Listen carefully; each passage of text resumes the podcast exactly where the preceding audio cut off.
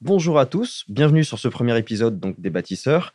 Euh, le principe de cette émission, je vous l'explique rapidement vu que c'est la première. Le slogan, c'est héritage, discipline, avenir. Donc, vous l'aurez compris, la logique, c'est qu'on va inviter ici seulement des personnes qui sont dans une démarche de récupérer ce qui leur a été légué, de le travailler et de se dire on va léguer encore mieux aux générations suivantes. C'est une démarche un petit peu entrepreneuriale, mais pas que. hein. Il y a Mhm. d'autres personnes qui sont dans cette logique, des personnes qui vont conserver le patrimoine, qui ont des associations, etc., qui œuvrent au bien commun français. Voilà. Voilà. Donc, pour ce premier épisode, on remercie notre premier invité, Charles Gave. Merci beaucoup et bienvenue. On va entamer directement, Charles Gave. Ça va être un peu la tradition sur cette émission. Je vais vous dire un mot-clé Hmm? et j'aimerais que vous me disiez ce que ça vous inspire. Le mot entrepreneur. Alors, entrepreneur, comme le disait euh, Bush, vous savez, le fils, l'embêtant avec entrepreneur, c'est euh, que les Français n'ont pas de mots pour le dire. Vous savez, c'était parce qu'il n'était pas très cultivé, le pauvre garçon. Donc, euh, c'était, euh, il l'a dit vraiment. Donc, entrepreneur, c'est le gars euh, qui entreprend. Bon, c'est, c'est une, c'est un- c'est une tautologie, mais en fait, ça veut dire qui vit dans le risque toute sa vie. Hmm. Parce que quand vous entreprenez quelque chose, euh, la probabilité que ça marche est toujours extrêmement faible. Donc, si vous êtes un entrepreneur et que vous faites quelque chose, que vous essayez quelque chose, la probabilité est que vous allez vous casser la figure. C'est, vrai.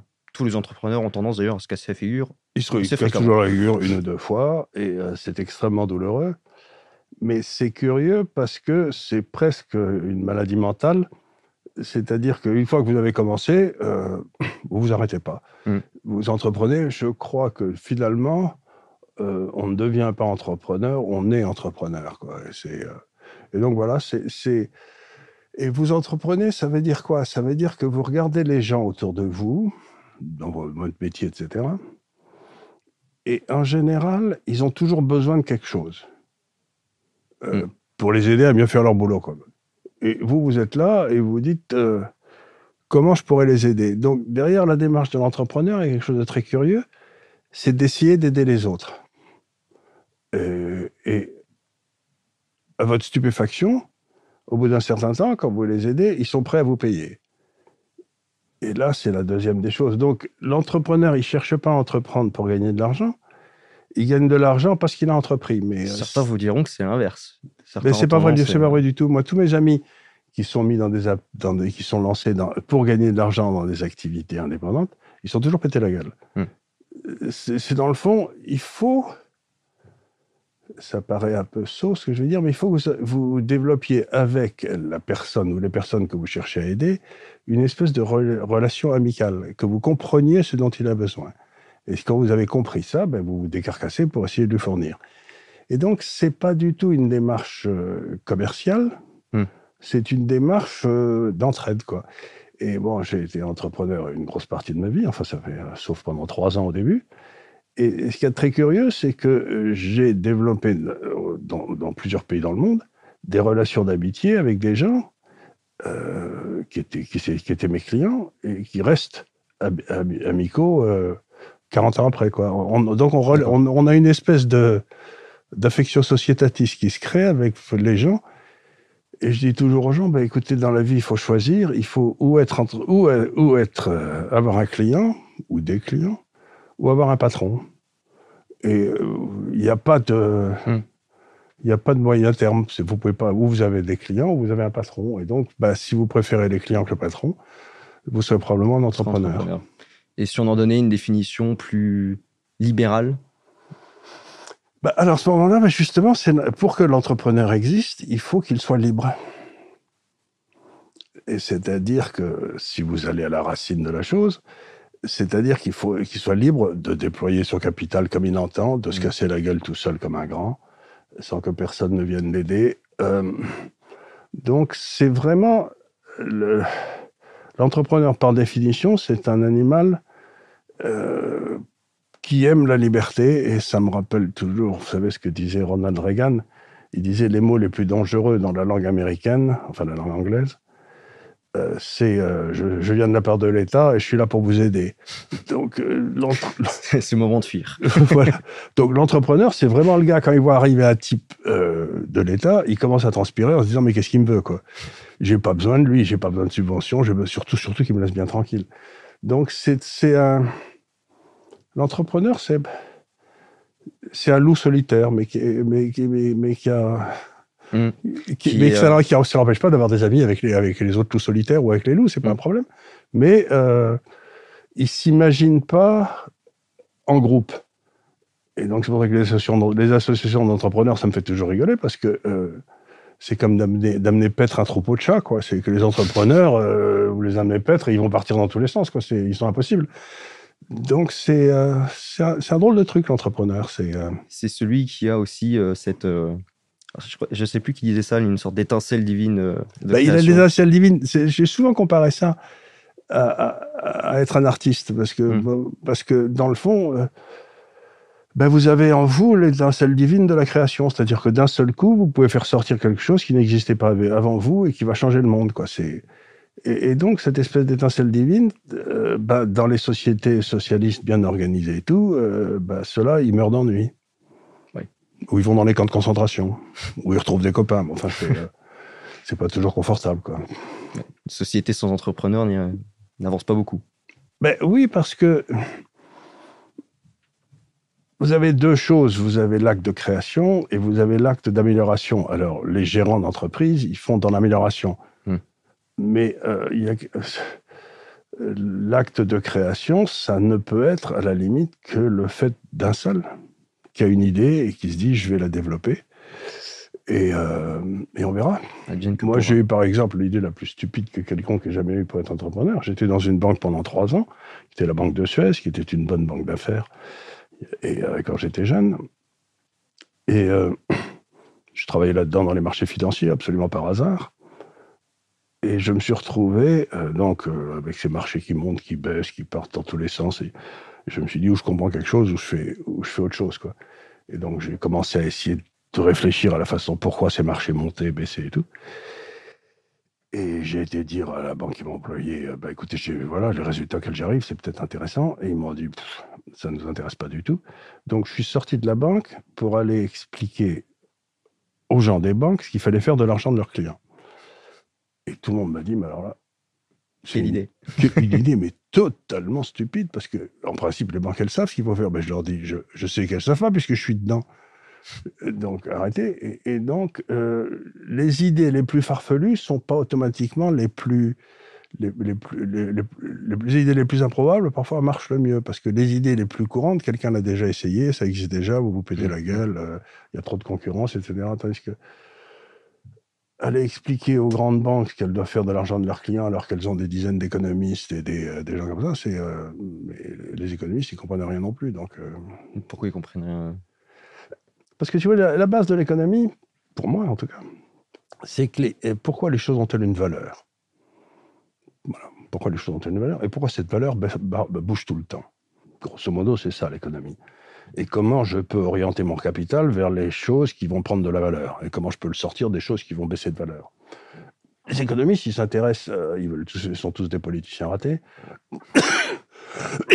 au PIB, à l'inflation, euh, au taux de chômage, à la balance commerciale, qui sont des trucs qui ont de l'influence sur la rentabilité du capital, mais qui ne sont pas des actes de création de valeur.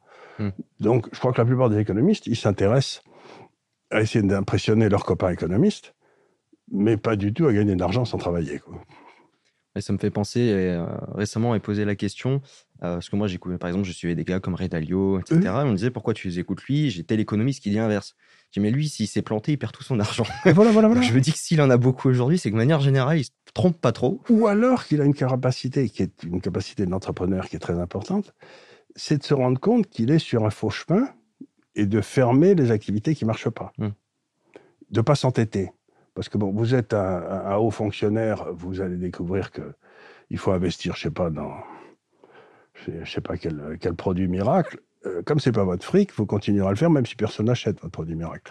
Tandis que l'entrepreneur, il arrive assez rapidement à la fin de ses ressources et donc, soit c'est le marché qui l'arrête, il fait faillite, soit il s'arrête avant d'avoir fait faillite. Mais mmh. il y a une espèce de, de, sanction automatique qui tombe si vous commencez à gaspiller ce bien précieux entre tous et rare entre tous, qui est le capital. Quoi. Cette fois-ci, on va reprendre un petit peu sur euh, votre vie, parce qu'on on y est allé un peu tambour battant sur le côté entrepreneur. Euh, maintenant, on va parler un petit peu de votre vie. Vous êtes né à Alep? Je suis né à Alep en Syrie. Mon, mon grand-père, qui était euh, haut fonctionnaire français, était gouverneur de ce qu'on appelle la région des Alaouites, qui était plus grande à l'époque que ce qu'elle est aujourd'hui. Et il avait une très charmante euh, fille. Et mon père, qui était un jeune officier sortant de Saint-Cyr, a séduit cette jeune personne, qui se trouvait être ma mère. Et euh, du coup, ben voilà, je suis né en Syrie parce que mon père, euh, vous savez, il y a eu dans les années 40 en Syrie, au début des années euh, pendant la guerre, les Allemands étaient en train de rentrer en Syrie avec des avions qui se posaient sur l'aéroport d'Alep et ils amenaient des troupes là. Et pour les Anglais, c'était un désastre parce que s'ils réussissaient à faire euh, bâtir une armée là en Syrie, ils pouvaient arriver vers le canal de Suez de ce côté-là, et puis les Allemands arrivaient aussi du côté de la Tunisie euh, où Mm. ils étaient, et donc ils risquaient de faire tomber le canal de Suez. Donc les Anglais sont rentrés pour euh, faire sauter l'admi- l'administration Pétain, en quelque sorte. Et à ce moment-là, il y a eu une bagarre entre... Donc à l'intérieur de l'armée française, il y a De Gaulle qui a dit, vous restez, vous maintenez le mandat français. Et vous avez les autres qui ont dit, euh, Pétain qui a dit, vous rentrez, vous abandonnez la Syrie aux Anglais qui nous ont trahis. Et il y a eu 500 ouvriers, euh, officiers français en Syrie à l'époque. Et il y en a 18 qui sont restés, les autres sont tous partis, et les 18, ils étaient sous le commandement de mon père. Donc il a été condamné à mort par un tribunal militaire en 1941, qui était, la rumeur me dit, je ne sais pas si c'est vrai, mais qui était présidé par Delattre de Tassigny, qui est devenu gaulliste beaucoup plus tard. Donc il faut savoir changer. hein. Personne. euh, y a Capacité d'adaptation. voilà, il n'y a que les imbéciles qui ne changent pas d'avis. Donc, euh, voilà, j'ai appris des choses comme ça que c'était pas toujours euh, les puissants qui vous disaient ce qu'il fallait faire. Quoi. Donc on a un, un haut fonctionnaire dans le- la famille Gaff, ça peut faire, un ça faire pareil. officier, oui, oui, un haut fonctionnaire, mais lui, il, avait fait ce qu'on appelait l'école des colonies. Mhm. Donc, il a été aussi le premier gouverneur civil du Dahomey. Euh, et puis ensuite, il a été nommé en Syrie, voilà. Mais c'était une période euh, intéressante parce que vous, vous étiez, vous faisiez l'école des colonies, puis on vous envoyait au fin fond de l'Afrique ou au fin fond du Moyen-Orient, et vous étiez tout seul, quoi. Hmm. Des ziziches. Et mon père était officier, bon, bah, il a. Euh, il a, il, a, il a commandé les, services spéciaux en Syrie pendant euh, toute la guerre. Mais ça lui a pas tellement réussi du point de vue de sa carrière, parce que en 45-46, quand De Gaulle est parti, là, euh, le chef de l'armée française, c'était Delattre, qui avait commandé, condamné mon père à mort. Donc sa carrière s'est brutalement arrêtée. Quoi. Puis quand De Gaulle est revenu en 58, il est passé de lieutenant-colonel et colonel. Et puis quand on a donné l'ordre de désarmer les harkis, euh, avec, euh, il a dit que lui, il désarmerait pas ses harkis et que il leur recommandait d'aller dans les ports de Oran et de Mostaganem avec leurs armes à la main sous la conduite de leurs officiers. Donc, pan, il est reparti en. Il faisait pas beaucoup d'amis. Il s'est très, très peu d'amis. Donc, on l'a- on l'a envoyé terminer sa carrière au centre de sélection d'Auch. Il a terminé comme colonel. Mais en fait, euh, il avait toutes les capacités. Il aurait dû être euh, général. Mais je veux, j'en veux pas du tout à mon père d'avoir terminé que colonel. Enfin, il est resté droit dans ses bottes. Bah, il a pris deux décisions extraordinairement importantes dans sa vie, et les deux étaient les, les décisions essentielles. Ce qui prouve encore une fois que la vie, ça, ça n'est pas comme dans les films américains où le type est courageux, se bat tout seul, et puis à la fin gagne, vous savez, et tout le monde le reconnaît son talent. Vous vous battez tout seul, vous avez raison, et en général, vous perdez. Mais c'est pas grave. Et vous êtes resté jusqu'à quel âge euh, en Je Syrie suis parti, j'avais 4-5 ans, oui, c'est D'accord, ça. oui, tu veux 4-5 ans. Mais mes sœurs aînées, elles, elles ont connu euh. Et après, vous avez grandi où en France? Bon, après ça, on est rentré à Amiens en 1945, où il avait été nommé. Alors, je vous assure qu'à Amiens, en 1945, c'était pas le port de mer, quoi. C'était, euh, pff, ça avait été bombardé, parce que Mm. c'est là où il y avait le plus gros de ferroviaire de, du nord de la France. Donc, euh, ça avait été bombardé à mort, il n'y avait rien. Et, euh, et, pff, la France des années 45 à 55, c- c'était pas la joie. hein. C'était, euh, on, on, devait tout rebâtir. les 30 Glorieuses, ça a été surtout 30 années de sueur euh, de la part de cette génération tout à fait étonnante. Quoi. C'est, euh, Puis après ça, il a été nommé en Algérie. Enfin, on l'a rejoint en Algérie. J'ai puis je ensuite, bah, il a eu ses ennuis avec. euh, Et puis euh, j'ai été au lycée de Pau, au lycée d'Auch. Et là, j'ai passé mon bac, puis j'ai été faire des études d'économie par hasard Et vous vous êtes retrouvé donc à Toulouse à Toulouse. ça? Et vous avez fait un MBA après en finance-gestion J'ai fait un MBA en finance-gestion dans une université américaine, qui est l'université de l'État de New York. Alors j'aurais sans doute pu aller dans une meilleure université, mais si vous voulez, à l'époque, si j'avais voulu aller à Chicago, ça aurait pris probablement deux ans du salaire de mon père, quoi. Donc c'était pas vraiment envisageable. Hmm. Mais euh, si je voulais être un peu, euh, un peu taquin, euh, vous avez tendance à, parler beaucoup de nos élites actuelles en expliquant que c'est des crétins surdiplômés. Et vous avez un MBA quand même. Ah, mais j'ai fait plein d'études, j'adore ça. j'ai failli, failli faire une, une agrégation d'économie parce que ça me plaisait beaucoup j'ai découvert, j'ai été un cancre pas croyable, j'ai redoublé ma quatrième, ma troisième et ma première, c'est pour vous dire si j'étais pas, j'étais pas très doué, quoi. Et puis quand je suis arrivé à l'université, je suis tombé sur des tas de gens intelligents qui me racontaient des tas de choses passionnantes, donc j'ai trouvé ça, euh, parce qu'il faut bien se souvenir que l'université dans les années, euh, au début des années 60, euh, c'était l'université de Jaurès, c'était, il y avait 20% des gars qui passaient leur bac. Donc, et puis les professeurs d'université étaient des espèces de seigneurs locaux incroyables qui avaient la chair, et puis alors ils pouvaient dire n'importe quoi, ils étaient absolument inamovibles. Et il disait des trucs qui étaient invraisemblables, comme euh, mon professeur de droit constitutionnel, que j'aimais beaucoup, euh, commençait son cours en disant, en parlant de la constitution de la cinquième, et il disait la pauvre fille a déjà été violée trois fois par son père, quoi. Donc c'était euh, le père, c'était De Gaulle. Donc c'est pour, pour, vous dire que les typhus n'avaient pas peur de. Mais cette université a complètement disparu. Cette université qui était une université de d'esprit libre mmh. a complètement disparu. Maintenant, on en a fait un outil de masse euh, c'est devenu une espèce de sous. Euh, une façon d'occuper les gens qui ne sont pas assez doués pour faire des écoles. Hmm. Alors qu'à l'époque, c'était vraiment les, les plus intelligents qui allaient à l'université. Si vous voulez, la grande classe intellectuelle française, elle, avait tout été à l'université, qu'il s'agisse de Revel, qu'il s'agisse de Raymond Aron. Et d'ailleurs, le taux d'obtention du bac était euh, de 50%, ça devait être de cet ordre-là. Oh, même pas à l'époque, même, pas, même pas. Je ne sais même pas si on avait. Et à votre avis, c'est dû à quoi cet effondrement des universités? Euh, C'est dû euh, à quelque chose de. Je vais peut-être faire une digression ici pour expliquer qu'en France, à mon avis, il y avait toujours il y a toujours eu deux systèmes d'éducation qui étaient en parallèle. Vous aviez le système d'éducation qui venait des dominicains, mettons. Vous savez, c'était ces gars avec des grandes robes blanches et qui étaient des chevaliers du Christ. C'est-à-dire que les dominicains, c'était des têtes de l'art, ils disaient ce qu'ils voulaient, ils pensaient ce qu'ils voulaient, ils restaient dans le cadre de l'Église, mais c'était des personnalités extraordinairement fortes. Et ça, c'est à partir de là que l'université a commencé avec les franciscains aussi. Et puis au XVIe siècle, au moment de la Réforme, 15e, 16e, vous avez eu les jésuites qui sont arrivés et qui ont voulu faire des soldats du Christ. Et c'est pas du tout la même chose. Hmm. C'est-à-dire que un soldat, vous devez obéir jusqu'à la mort. Perinde à cadaver. Vous devez mourir, vous devez obéir jusqu'à ce que vous mouriez. Et donc, c'est à partir de là qu'on a bâti toutes les grandes écoles. Donc, d'un côté, vous aviez l'université qui étaient tous les mecs qui n'étaient pas tout seuls dans leur tête, qui voulaient faire des trucs originaux, etc. Et puis de l'autre côté, vous aviez les bons élèves qui allaient pour faire, pour, pour faire Polytechnique, où ils étaient. Euh, et euh, ben, je crois que la réforme de l'université d'Edgar Faure, qui a coulé l'université définitivement, c'était un effort fait par les écoles pour se débarrasser des universités.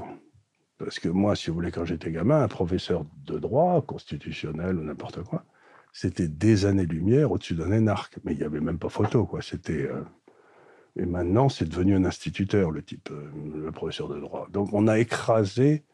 Il y a eu une victoire des écoles sur les, sur les esprits libres. On va continuer donc sur votre carrière, on va avancer dans le temps parce qu'on a encore, bah encore de la marge. on a, vous avez 80 balais, alors vous avez du temps. Hein. Euh, donc vous avez monté, donc euh, vous l'aviez euh, énoncé rapidement tout à l'heure, donc après votre première boîte vers, vers 30 ans. c'est ça? ça, vers 30 ans, oui. Ouais. ça s'appelait Seco, Seco, Gest. Alors j'ai eu un coup de pause, c'est que j'ai trouvé, parce que ça c'est important aussi, grâce à mon associé qui avait été mon associé toujours au départ, un garçon qui s'appelait Eric Oboino, qui faisait partie de ces familles qui étaient dans les écoles françaises et dans l'administration française depuis toujours, vous savez, la noblesse d'État. Euh, il travaillait dans cette banque. on est parti ensemble. Et il a trouvé euh, deux institutions en Suisse, une institution à Londres et une institution à Paris, qui étaient des petites institutions, qui ont accepté de, financer nos, de nous financer pendant trois ou quatre ans, pendant qu'on essayait de savoir ce qu'on allait faire. Donc, les deux premières années, j'ai fait des tas de calculs avec des machines à calculer, vous savez, des, pour vérifier mes hypothèses. Et puis, euh, quand ça a commencé à marcher, je leur dis, ben, on va essayer de vendre ça à l'extérieur. Ils m'ont dit, allez-y. Et puis, bon, ça, ça a décollé. Et puis, le, le reste de l'histoire. Mais euh, d'avoir quelqu'un qui vous finance pendant 3-4 ans pendant que vous euh, essuyez les plâtres, hmm. c'était un grand coup de peau. Quoi. Mais c'est beaucoup. Et vous étiez tout seul au démarrage ou vous aviez Non, il y avait Eric Obuano, il y avait moi, puis il y a un troisième qui est arrivé après, qui était un garçon que, qui était à moitié américain, euh, qui était américain et qui parlait le français, qui était un matheux, qui m'a aidé dans toutes les activités d'informatique, etc. Donc ça, c'était en France. Puis je suis parti en 81 pour Londres. Mais alors, du coup, je vous arrête. On peut dire que euh, vous avez en quelque sorte inventé le métier de conseiller en investissement. À cette époque-là, il n'y en avait pas. C'est pas vraiment le métier de conseiller en investissement. Parce que c'est le moment où le dollar s'est mis à flotter. Vous savez, on est sorti des taux de change fixes, etc. Et tous les gérants étaient paumés, mais alors, euh, paumés de chez paumés, un peu comme aujourd'hui, quoi. Euh, ils n'avaient pas la moindre idée de ce qui se passait, ils étaient complètement paniqués, quoi. Et, donc, j'ai essayé de, je les ai aidés à comprendre ce qui se passait un peu là-dedans. Et euh, j'ai inventé le métier probablement de ce qu'on appelle euh, l'allocation d'actifs. C'est-à-dire, vous regardez les grandes masses, les obligations américaines, les obligations japonaises, les actions françaises, etc. Et vous dites, ben là, il ne faut pas y être, là, il faut y être, etc. Vous aidez les gens à structurer un portefeuille. Et donc, c'est un métier qui n'existait pas, mais qui depuis a connu des petits. Euh, il y en a beaucoup. Mm-hmm.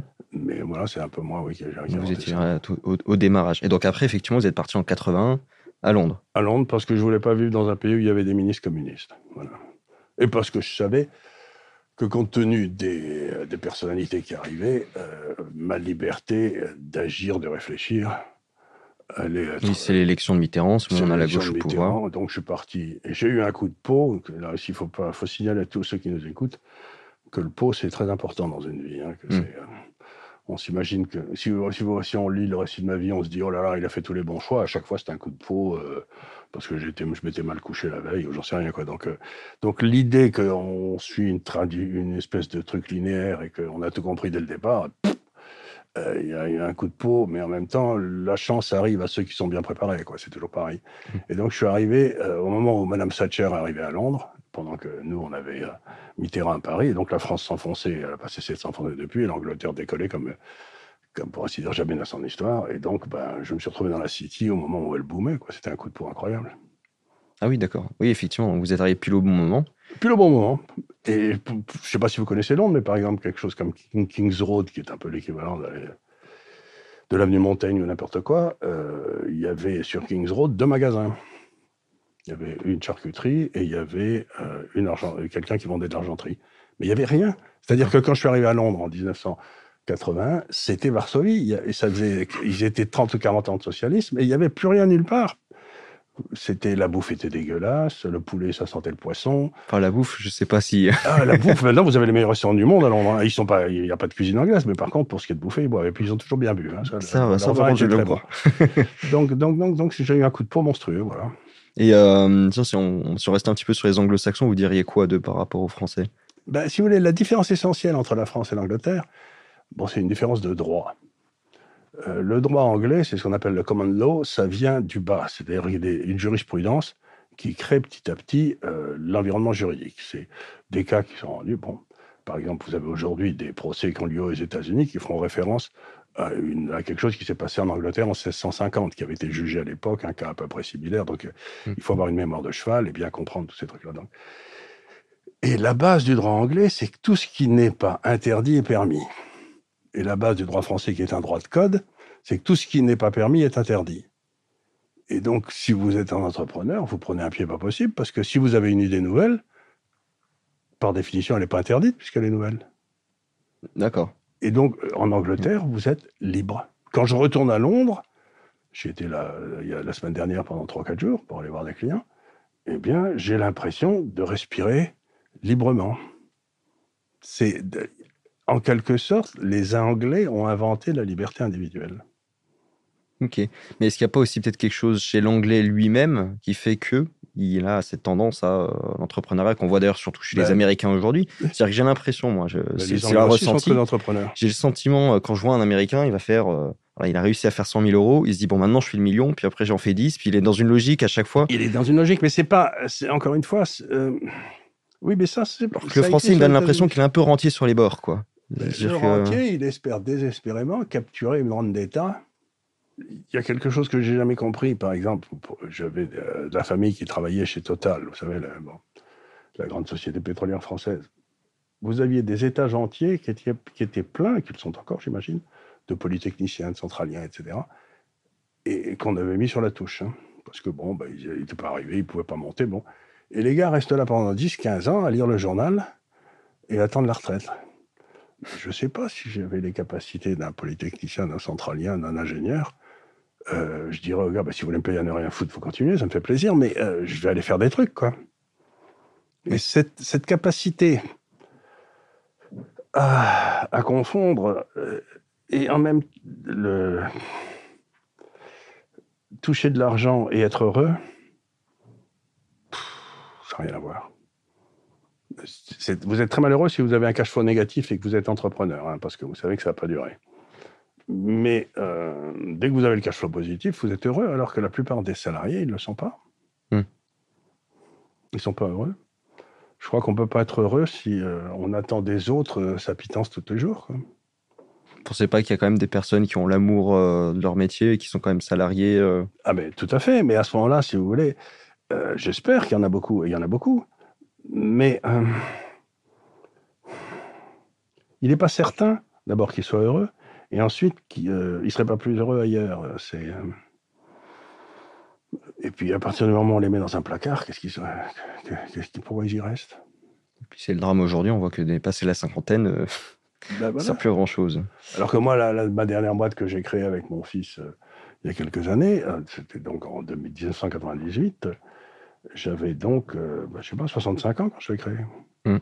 Puis encore aujourd'hui, de toute façon, vous avez l'Institut Liberté, vous continuez à voir un peu partout. ça il y a 10 ans. J'ai une maladie de la création qui est. Euh, bah, c'est une bonne maladie, ça. on peut la recommander à d'autres. Ça vous fait rigoler, quoi. on n'est pas sur Terre pour s'emmerder, c'est trop court, quoi. Mais euh, avant d'aller sur euh, la, création de votre entreprise Gafcal, du coup, avec votre fils, en 86, vous partez donc après à, Hong Kong Non, alors en 81, je, crée, je vais à Londres.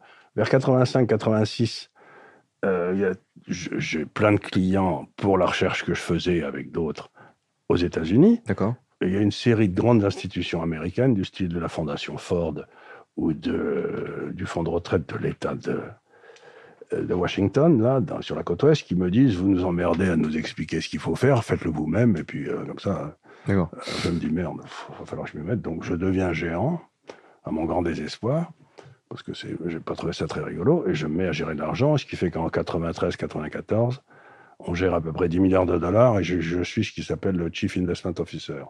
C'est-à-dire le mec, euh, si ça marche pas, c'est de sa faute. Parce que si ça marche, c'est tout le monde qui va gagner. Mais celui, celui qui, en général, c'est... Vous avez dû avoir des, quelques nuits compliquées parfois. À 4 heures du matin. Vous vous réveillez tout glacé en vous disant, mais pourquoi je fais tout ça? Tout le monde me dit que c'est con. Bon, euh, vous imaginez pas l'angoisse. Et euh, bon, en 93-94, je vends ça pour des raisons diverses et variées avec mes associés, on était cinq, un grand groupe financier américain. Et je prends ma retraite euh, trois ans après parce que j'avais un durée d'être trois ans. Et euh, comme je dis toujours en rigolant, j'étais à la retraite depuis deux jours que ma femme appelait mon fils, qui lui avait fait des études aux États-Unis et était officier français dans l'armée. Il avait fait son service militaire comme dans les chasseurs alpins, volontairement. Et donc qui, était, qui avait passé un an en Chine et qui était à Hong Kong travaillant à la BNP et elle dit à mon fils euh, sors ton père de la maison parce que j'en peux plus. J'en peux plus. Avoir, avoir un mari à la maison c'est avoir plus de mari et moins d'argent donc c'est pas une combinaison gagnante. Et donc il vient il crée la boîte et maintenant on a avec son chien et lui quoi on était trois le pauvre chien est mort c'était une bonne bête. Et, euh, et maintenant on a on a, on a 1000 clients dans 65 pays et on a quelque chose comme, euh, on gère à peu près 2 milliards de dollars sur des produits très asiatiques parce qu'on a un biais asiatique. Et pourquoi, pourquoi ce biais asiatique euh? Parce que tous les travaux qu'on faisait à Londres dans les années 1998, 2000, 2001, 2002, on a dit, lui, il a dû aller à Hong Kong vers 2003, moi je l'ai rejoint vers 2006, 2007, euh, nous montrer que tout allait se passer en Asie. Ok. Et que donc, L'actualité ne vous a pas donné tort. non, bon, on s'est dit donc, autant, autant parler de l'Asie à partir de l'Asie. Ça augmente un peu la crédibilité. Quoi. Ouais, d'accord. Et euh, mais l'idée venait de votre fils à la C'est l'idée de mon fils. D'accord. Lui, il avait, euh, il avait donc fait une université américaine euh, qui s'appelle Duke, qui est une très bonne université. Et dans le cadre de ses quatre ans d'études, il, il, avait passé un an en Chine, à Pékin et à Nankin. il s'est baladé en Chine partout à pied. Il est allé au, il est allé au, au Tibet à pied. Enfin, bon, il a fait des trucs au Pakistan, sur le, la passe de, de Karaoum, je sais pas quoi. Et donc, euh, il aime beaucoup l'Asie. Et voilà, donc il m'a dit, ben écoute, on va, tu vas bosser pour moi. Alors j'ai dit d'accord. J'ai jamais bossé pour quelqu'un d'autre que pour mon que pour mon fils, mais lui j'accepte. C'est-à-dire qu'il y a beaucoup de fils qui travaillent avec leur père. Moi, je suis un père qui travaille euh, avec son fils. C'est beaucoup mieux. Parce qu'il n'attend pas que je claque pour être le patron. Et euh, donc, euh, oui, effectivement, vous aviez dit donc, euh, que vous près de 1000 clients. Mais il y, avait une lettre aussi, j'avais cru ah ben, comprendre. c'est un service de recherche écrit, c'est-à-dire qu'on fait des recherches tout à fait fondamentales sur ce qui se passe dans l'économie mondiale. Bon, ça, c'est dans le cadre de GAFCAL.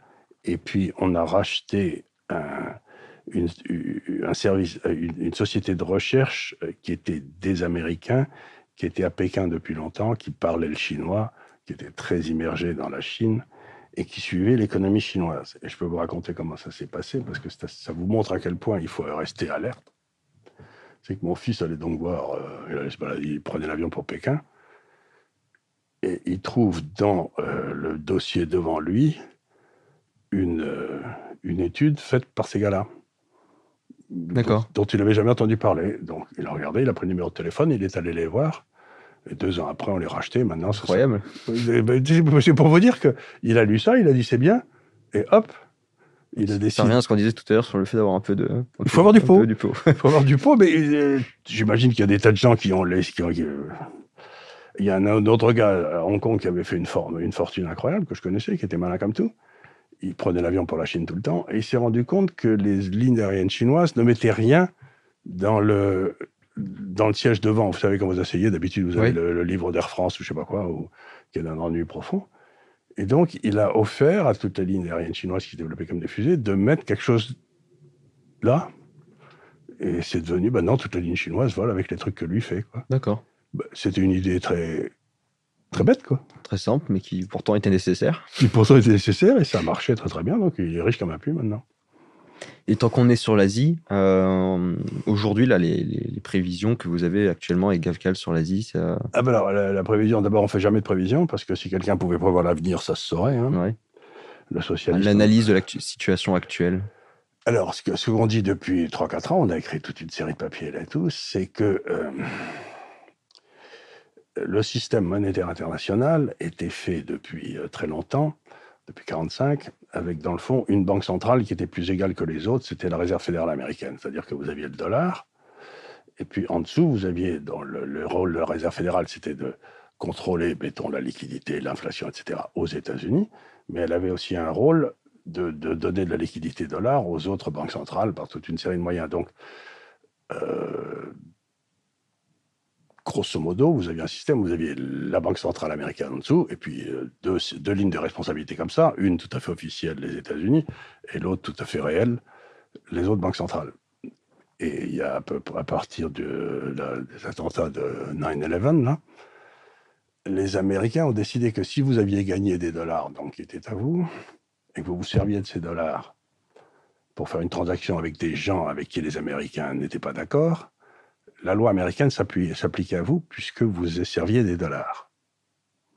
Et donc, ils ont, en quelque sorte, euh, militarisé le dollar. Et par exemple, la pauvre BNP s'est fait choper pour 9 milliards de dollars d'amende. Oui, bah, ce qui n'est pas rien. Avec hein. l'extraterritorialité du. L'extraterritorialité du dollar qui n'existait pas avant. Et donc, dès ce moment-là, vous savez que si, vous faites une, si on fait une transaction tous les deux, je vous en prends de l'argent, vous m'empruntez de l'argent en dollars, ben, il y a vous, il y a moi qui sommes au courant, et puis il y a la CIA. Donc ça veut dire que du point de vue souveraineté, il fallait qu'il y ait autre chose qui se passe. Donc ce qu'on dit, c'est que ça fait dix ans que la Chine, au moins, est en train de faire de dédollariser l'Asie pour faire sortir de le dollar de l'Asie.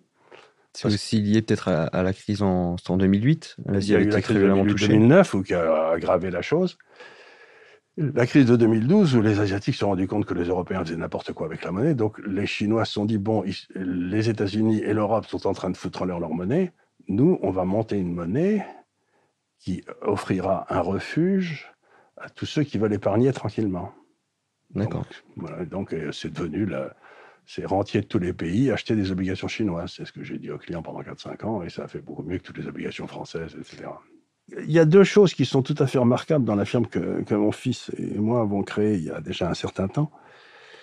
Euh, la première, c'est que nous sommes absolument persuadés que personne ne peut faire des prévisions. Si quelqu'un pouvait faire des prévisions, comme je le dis toujours, le socialisme marcherait. Donc on sait tout ce qui ne marche Mm. pas. Donc euh, c'est parfait. Et la deuxième, qui est encore plus importante, c'est que la vérité n'existe pas. Et qu'on peut s'en rapprocher simplement, c'est c'est un truc d'Aristote hein, ou de Socrate, On peut s'en rapprocher par des discussions de bonne foi entre gens de bonne compagnie. C'est-à-dire que notre firme est- doit être la seule dans le monde financier où ceux qui ont le droit d'écrire pour la firme, il y en a une dizaine maintenant, peuvent dire ce qu'ils veulent, y compris que le chairman, c'est-à-dire moi, a dit une connerie. Et voilà pourquoi il a dit une connerie. Donc, les clients adorent ça parce que euh, il n'y a pas d'avis maison.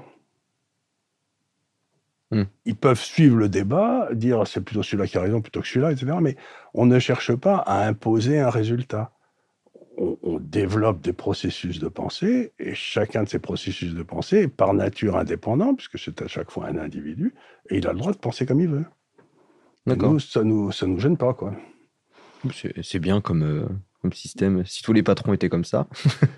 Ben, ils ne peuvent pas être toujours comme ça parce qu'à un moment ou à un autre, il faut que quelqu'un prenne la décision. Mais euh, ça, c'est dans le domaine de la gestion. Mm. Mais dans le domaine de l'analyse, du conseil, euh, Qu'est-ce qui ferait pour vous un- les qualités d'un bon gestionnaire, du coup? c'est la capacité à se rendre compte qu'il s'est gouré, à pas s'entêter. Vous voyez, les très bons gestionnaires, c'est les gars qui, dans le fond, euh, coupent leurs pertes très vite en disant Bon, ben, pff, je, je prends ma gamelle et j'attends. Ce que font la plupart des gens quand ils sont dans les marchés financiers, je me tue à leur dire c'est une idiotie, c'est que si ils achètent quelque chose, ça monte, ils sont contents, ils ont fait une plus-value, ils le vendent. Et si ça baisse, ils le gardent. Mais si vous faites ça systématiquement, au bout de 20 ans, vous avez que les corneaux. Oui. C'est comme si dans une équipe de foot, vous viriez tous les gars qui marchent des buts et que vous gardiez tous les gars qui en marchent jamais un, quoi. Donc, vous vous retrouvez. Donc, la plupart des gens pensent qu'ils analysent, ils, ils font pas une réflexion sur l'ensemble du portefeuille de, la, de votre fortune, en quelque sorte. Ils font une réflexion sur les valeurs individuelles. J'ai gagné de l'argent sur celle-là, donc je vends. Mais c'est complètement idiot. Il faut, il faut vendre ceux qui perdent, pas ceux qui gagnent. Me semble-t-il. Oui. C'est ça, me pa- ça se tient. Donc, euh, un bon gérant ne paye jamais d'impôt sur les plus-values, parce qu'il fait que des moins-values. D'accord. De toute façon, on reviendra un petit peu euh, là-dessus après. Parce qu'on va, on va continuer, on va avancer. Euh, ensuite, vous avez monté donc l'Institut des libertés. Alors ça, c'était avec ma fille, euh, parce que je connaissais un peu les milieux libéraux français, parce que j'avais été très copain avec Madelin, etc. Donc j'avais... Et le libéralisme a eu un petit moment de gloire, de... ça duré deux ans, de... je sais pas, de 85 à 87, un truc comme ça. Euh, Et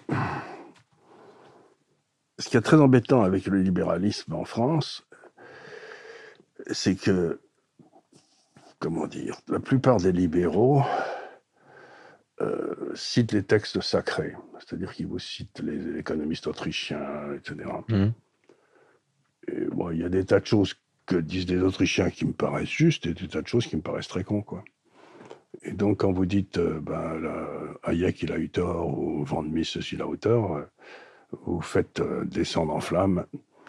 Donc, le libéralisme intellectuel en France est devenu une espèce d'église et de clergé, mais complètement fermé sur lui-même.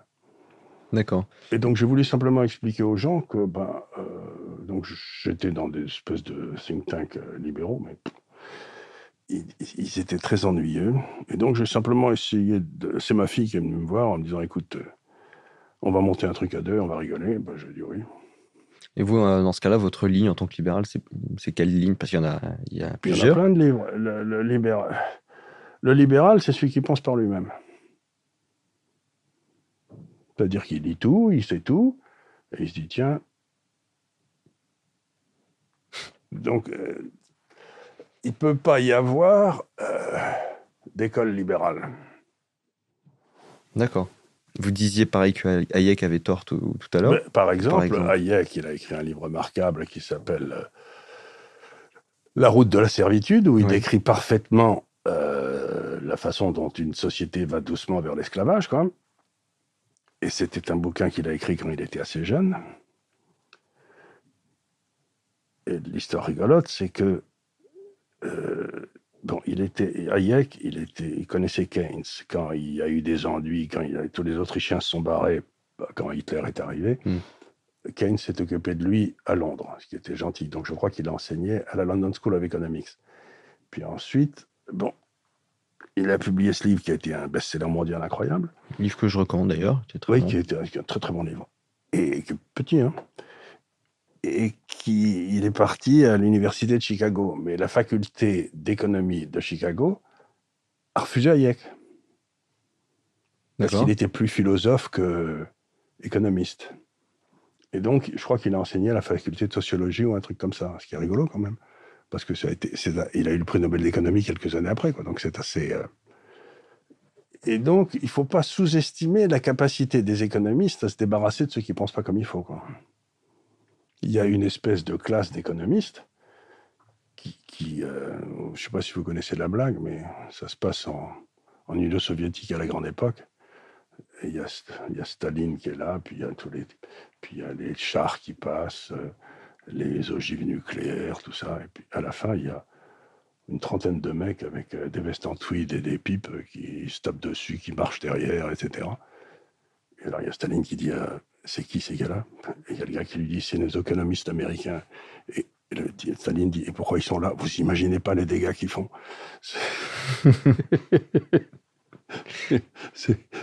Donc, je peux toujours rigoler. Mais j'avais un de mes grands clients euh, qui est mort, qui est mort maintenant, mais il y a quelques années, qui était, euh, qui avait une société qui gérait des obligations euh, d'État ou une grosse société. Hein. Et ils avaient besoin, donc ils géraient leurs obligations régulièrement. Puis un jour, ils ont dit, bah, écoute, on est la seule firme à Wall Street qui n'a pas un économiste. Il nous faut un économiste, donc on va embaucher un économiste qui était censé faire des analyses sur les taux d'intérêt. Est-ce que ça va monter Est-ce que ça va baisser Etc. Donc ils mettent ça dans le, dans le prospectus pour embaucher leur gars. Et la condition sine qua non, c'était que l'économiste devait gérer un portefeuille obligataire pour qu'on voit la qualité de ses recommandations. Quoi. C'était... Ben, ils n'en ont eu aucun. Hmm. Ils ont été incapables d'en trouver un. Pas un économiste ne voulait se mettre les mains dans le cambouis. D'accord. donc dès qu'il a fallu s'y mettre, là. ben non, parce que s'il disait les taux vont monter et qu'ils se mettent à baisser, ben lui, son portefeuille se pète la gueule. et C'est plus au sérieux. Et les, personne ne prend sérieux. Donc, donc encore une fois. Euh, il y a, euh, vous savez, c'est la vieille blague des euh, les intellectuels euh, mettent pas la main dans le cambouis, donc ils ont les, ils restent propres, mais le problème c'est qu'ils n'ont pas de main, quoi. C'est un autre sujet, mais ça me fait un peu penser à ceux aujourd'hui qui crient à, envoyer les jeunes à la guerre. Ah oui, ils sont tous prêts à aller. Ils sont prêts à rester derrière leur bureau. Ah, allez vous faire tuer les enfants. Comme ça, on aura toutes les jeunes femelles pour nous. C'est connu, quoi. tant qu'on était sur Hayek, vous avez euh, entretenu des euh, relations privilégiées, on peut dire, avec Milton Friedman Ah oui, ça c'est une histoire assez curieuse parce que, alors ça aussi c'est le fait du hasard. Bon, pardon. J'étais là tranquille à faire mes études, euh, donc j'écrivais des choses et puis on avait une clientèle qui, à l'époque c'était rigolo parce que euh, le principal bureau était à Paris et donc on envoyait ça. On avait, je sais pas combien, 350 ou 400 clients.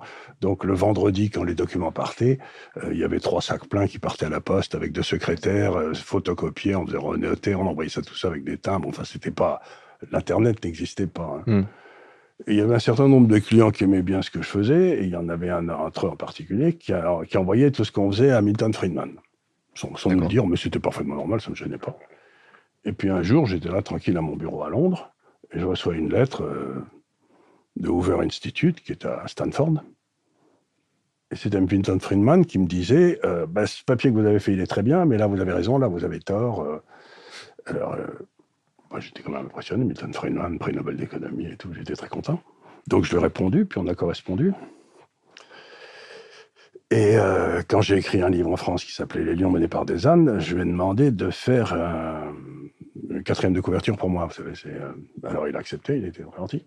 Mais il était très sympa parce que ma fille voulait aller, euh, j'ai une fille qui a fait des études aux États-Unis aussi, elle voulait aller à Stanford. Lui, il était dans l'Ouvert Institute qui était dans Stanford. Alors je lui ai dit, j'ai envoyé un mot en disant, euh, est-ce que par hasard vous pourriez parrainer ma fille pour qu'elle aille à Stanford? Et il avait dit, si je la parraine, elle ne sera jamais prise à Stanford. Hein. Donc, donc il se faisait pas d'illusions sur le côté. déjà, bon, c'était assez. Et ça se passe comme ça. Et euh, quand, au bout d'un certain temps, Milton Friedman devait avoir 90 ans, je ne sais pas quel âge, il y a mon fils qui me dit Écoute, euh, tu as des bonnes relations avec Milton Friedman, vous avez toujours correspondu, ce serait quand même bien si on allait le voir. Moi, je lui dis Tu crois euh, Milton Friedman, quand même, on ne veut pas l'embêter. Mais ouais, on va. Bref, il me prend sous le bras, il m'emmène. Donc on va à San Francisco, il était là, Milton Friedman, avec sa femme. Milton, il devait, mesurer 1m50, hein, et sa ah femme devait mesurer 1m30. C'était étonnant de voir, mais j'étais très sympa. Très sympa. Et donc il nous reçoit, et on commence à parler de ce qui m'intéressait à l'époque, c'était la vélocité de la monnaie, qui est un truc assez curieux, c'est la folle du logis. Euh, et mon fils, qui faisait des travaux aussi là-dessus à l'époque avec moi, commence à discuter avec Milton Friedman, et Milton Friedman, pendant deux heures, littéralement, a discuté avec mon fils de la vélocité de la monnaie, pourquoi, comment. Il disait ça c'est bien, ça c'est pas bien. Donc on voyait le type qui, dans son âme, était un professeur, était content d'avoir un jeune étudiant qui comprenait, et discutait avec lui comme s'ils avaient tous les deux 18 ans, quoi. Hmm. Et je me suis dit, mais c'est ça être un professeur, c'est cette espèce de joie à rencontrer un autre esprit et à le et à l'amener dans le bon sens, quoi. C'était euh, ah, pour moi, ça a été une découverte. Cette espèce de, euh, d'affection. ils ont discuté pendant deux heures ensemble, et moi j'étais là, je me marrais en me disant quand même, il avait 20 ans, 22 ans, il sortait du service militaire, enfin, de l'autre côté, prix Nobel d'économie, euh, monétariste, enfin, je sais pas. Et il, était remonté comme une pendule. on, sent qu'il vous a marqué, euh, Milton ah bah, il m'a marqué, il a marqué moins intellectuellement dans les recherches que j'ai faites que ce côté, dans le fond, il y a une joie extrême à comprendre les choses. Et quand vous les avez compris, vous devez les expliquer. Hmm. C'est parce qu'il y a des tas de gens qui, dans la finance, quand ils ont compris quelque chose, ils le gardent pour eux en se disant comme ça, je vais faire de l'argent tranquillement. Tandis que moi, dès que j'ai compris quelque chose, je me précipite et je dis, dites les gars, j'ai compris quelque chose, il faut que je vous le raconte. Quoi. Euh, mais Milton Friedman était pareil. Ça, il y, a une, il y a une joie extraordinaire à, à la découverte intellectuelle. C'est un petit peu ce que vous avez euh, mis en place avec l'Institut des libertés. Absolument. Euh, l'idée, c'est exactement, il est directement, c'est l'Institut de liberté, c'est vraiment. Et, et, tous ces corneaux me disent Milton Friedman, il a été très méchant avec le Chili et tout, mais je leur dis, mais foutez-moi la paix avec le Chili. Euh, il y avait des relations entre l'Université de Chicago et l'Université de Santiago du Chili depuis 1928. Bon, il y a des gars qui avaient été des élèves de Milton Friedman, etc., qui, euh, quand il y a eu le coup d'État mmh. avec Pinochet, qui avaient été des élèves et qui au Chili, on fait un plan pour sortir le Chili économiquement du marasme. Bon. Et puis Pinochet est tombé par hasard sur ce plan et a dit ben, on va appliquer ça. Bon. le Chili, c'est à peu près le seul pays d'Amérique latine qui s'en est sorti depuis 40 ans. Donc, quand vous parlez ça à Cuba, il n'y a pas de problème. Et donc, ils ont organisé une espèce de réunion, les anciens de, où Milton Friedman est venu et a serré la pince de Pinochet. Et ça, c'était un crime affreux. On peut serrer la pince de Mao, on peut serrer la de, mais on peut pas serrer la pince de Pinochet. Bon, ben, lui, il était là, il était professeur. Euh, ses élèves lui présentaient le président. Bon, ben, il a serré la pince, comme là. Et depuis, chaque fois que je parle de Milton Friedman, tout le monde me dit, oh là là, un horrible salopard. Je leur dis, mais arrête, arrête. Enfin, bref. La bêtise au front de taureau, une fois de plus. Ah, ça. Je vous laisse le temps de voir un peu. Euh. Oui, ça sèche. Hein. Donc, si vous voulez, Milton Friedman, c'était la joie extraordinaire de l'étude. C'était cette espèce de truc de se dire. Euh, et puis, quand il trouvait quelqu'un qui était réceptif, ben, il était heureux comme tout. Hmm. C'était. Euh, moi, j'ai trouvé ça bouleversant, quoi. C'était, c'était ce que devraient être tous les professeurs, quoi. Oui, on en est loin euh, aujourd'hui. Ben oui, parce qu'on a quelque part, on a enlevé cette, espèce d'extraordinaire bonheur qu'il y a à transmettre. Parce qu'on laisse plus les professeurs transmettre qui les intéressent, on leur fait une espèce de programme qu'ils doivent faire. Et, hmm. bah, je sais pas, mais,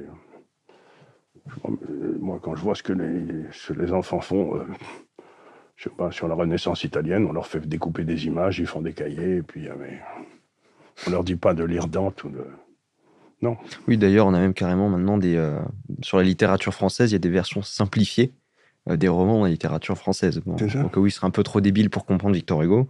On fait un petit. Euh, on leur fait juste les moments importants, quoi. C'est ça. Oui, bah, c'est ça. Si on vise bas, il est certain qu'on va tirer bas. Hein. C'est malheureusement. Et moi, je crois que l'éducation, c'est de viser haut. Et on devrait mettre, euh, il faudrait mettre quoi en place pour, euh, pour régler cette histoire de l'éducation bah, Encore une fois, hein. Milton Friedman a, tout, trouvé la solution. Hmm. Lui, ce qu'il a dit, c'est qu'il a dit, écoutez, euh, le danger dans l'éducation, c'est qu'il y a une classe éducative qui se met en place, au sens marxiste du terme, et que l'éducation commence à être gérée pour le confort de cette classe et pas du tout pour éduquer. Donc il dit, pour éviter ça, les syndicats, etc., ce qu'il faut, c'est donner à chaque famille qui a un enfant un ticket d'éducation que la famille présente à l'école de son choix. Et comme ça, s'il y a des écoles qui sont très bonnes, eh ben, elles se développent. Oui. Et s'il y a des écoles qui sont très mauvaises, où il y a que des mauvais professeurs, eh ben, elles ferment. On remet la concurrence en système comme en Suède. exactement, c'est ce qu'on fait les Suédois en suivant exactement ça. Mais ce que les gens ne voient pas, c'est qu'on remet la concurrence sans mettre l'argent. C'est-à-dire que c'est le fait d'avoir un enfant qui vous donne droit à un ticket. Hmm. Et donc, il n'y a, a, pas de différence entre les familles riches et les familles pauvres. La valeur du ticket est la même partout. Et donc, ça vous donne une éducation de qualité.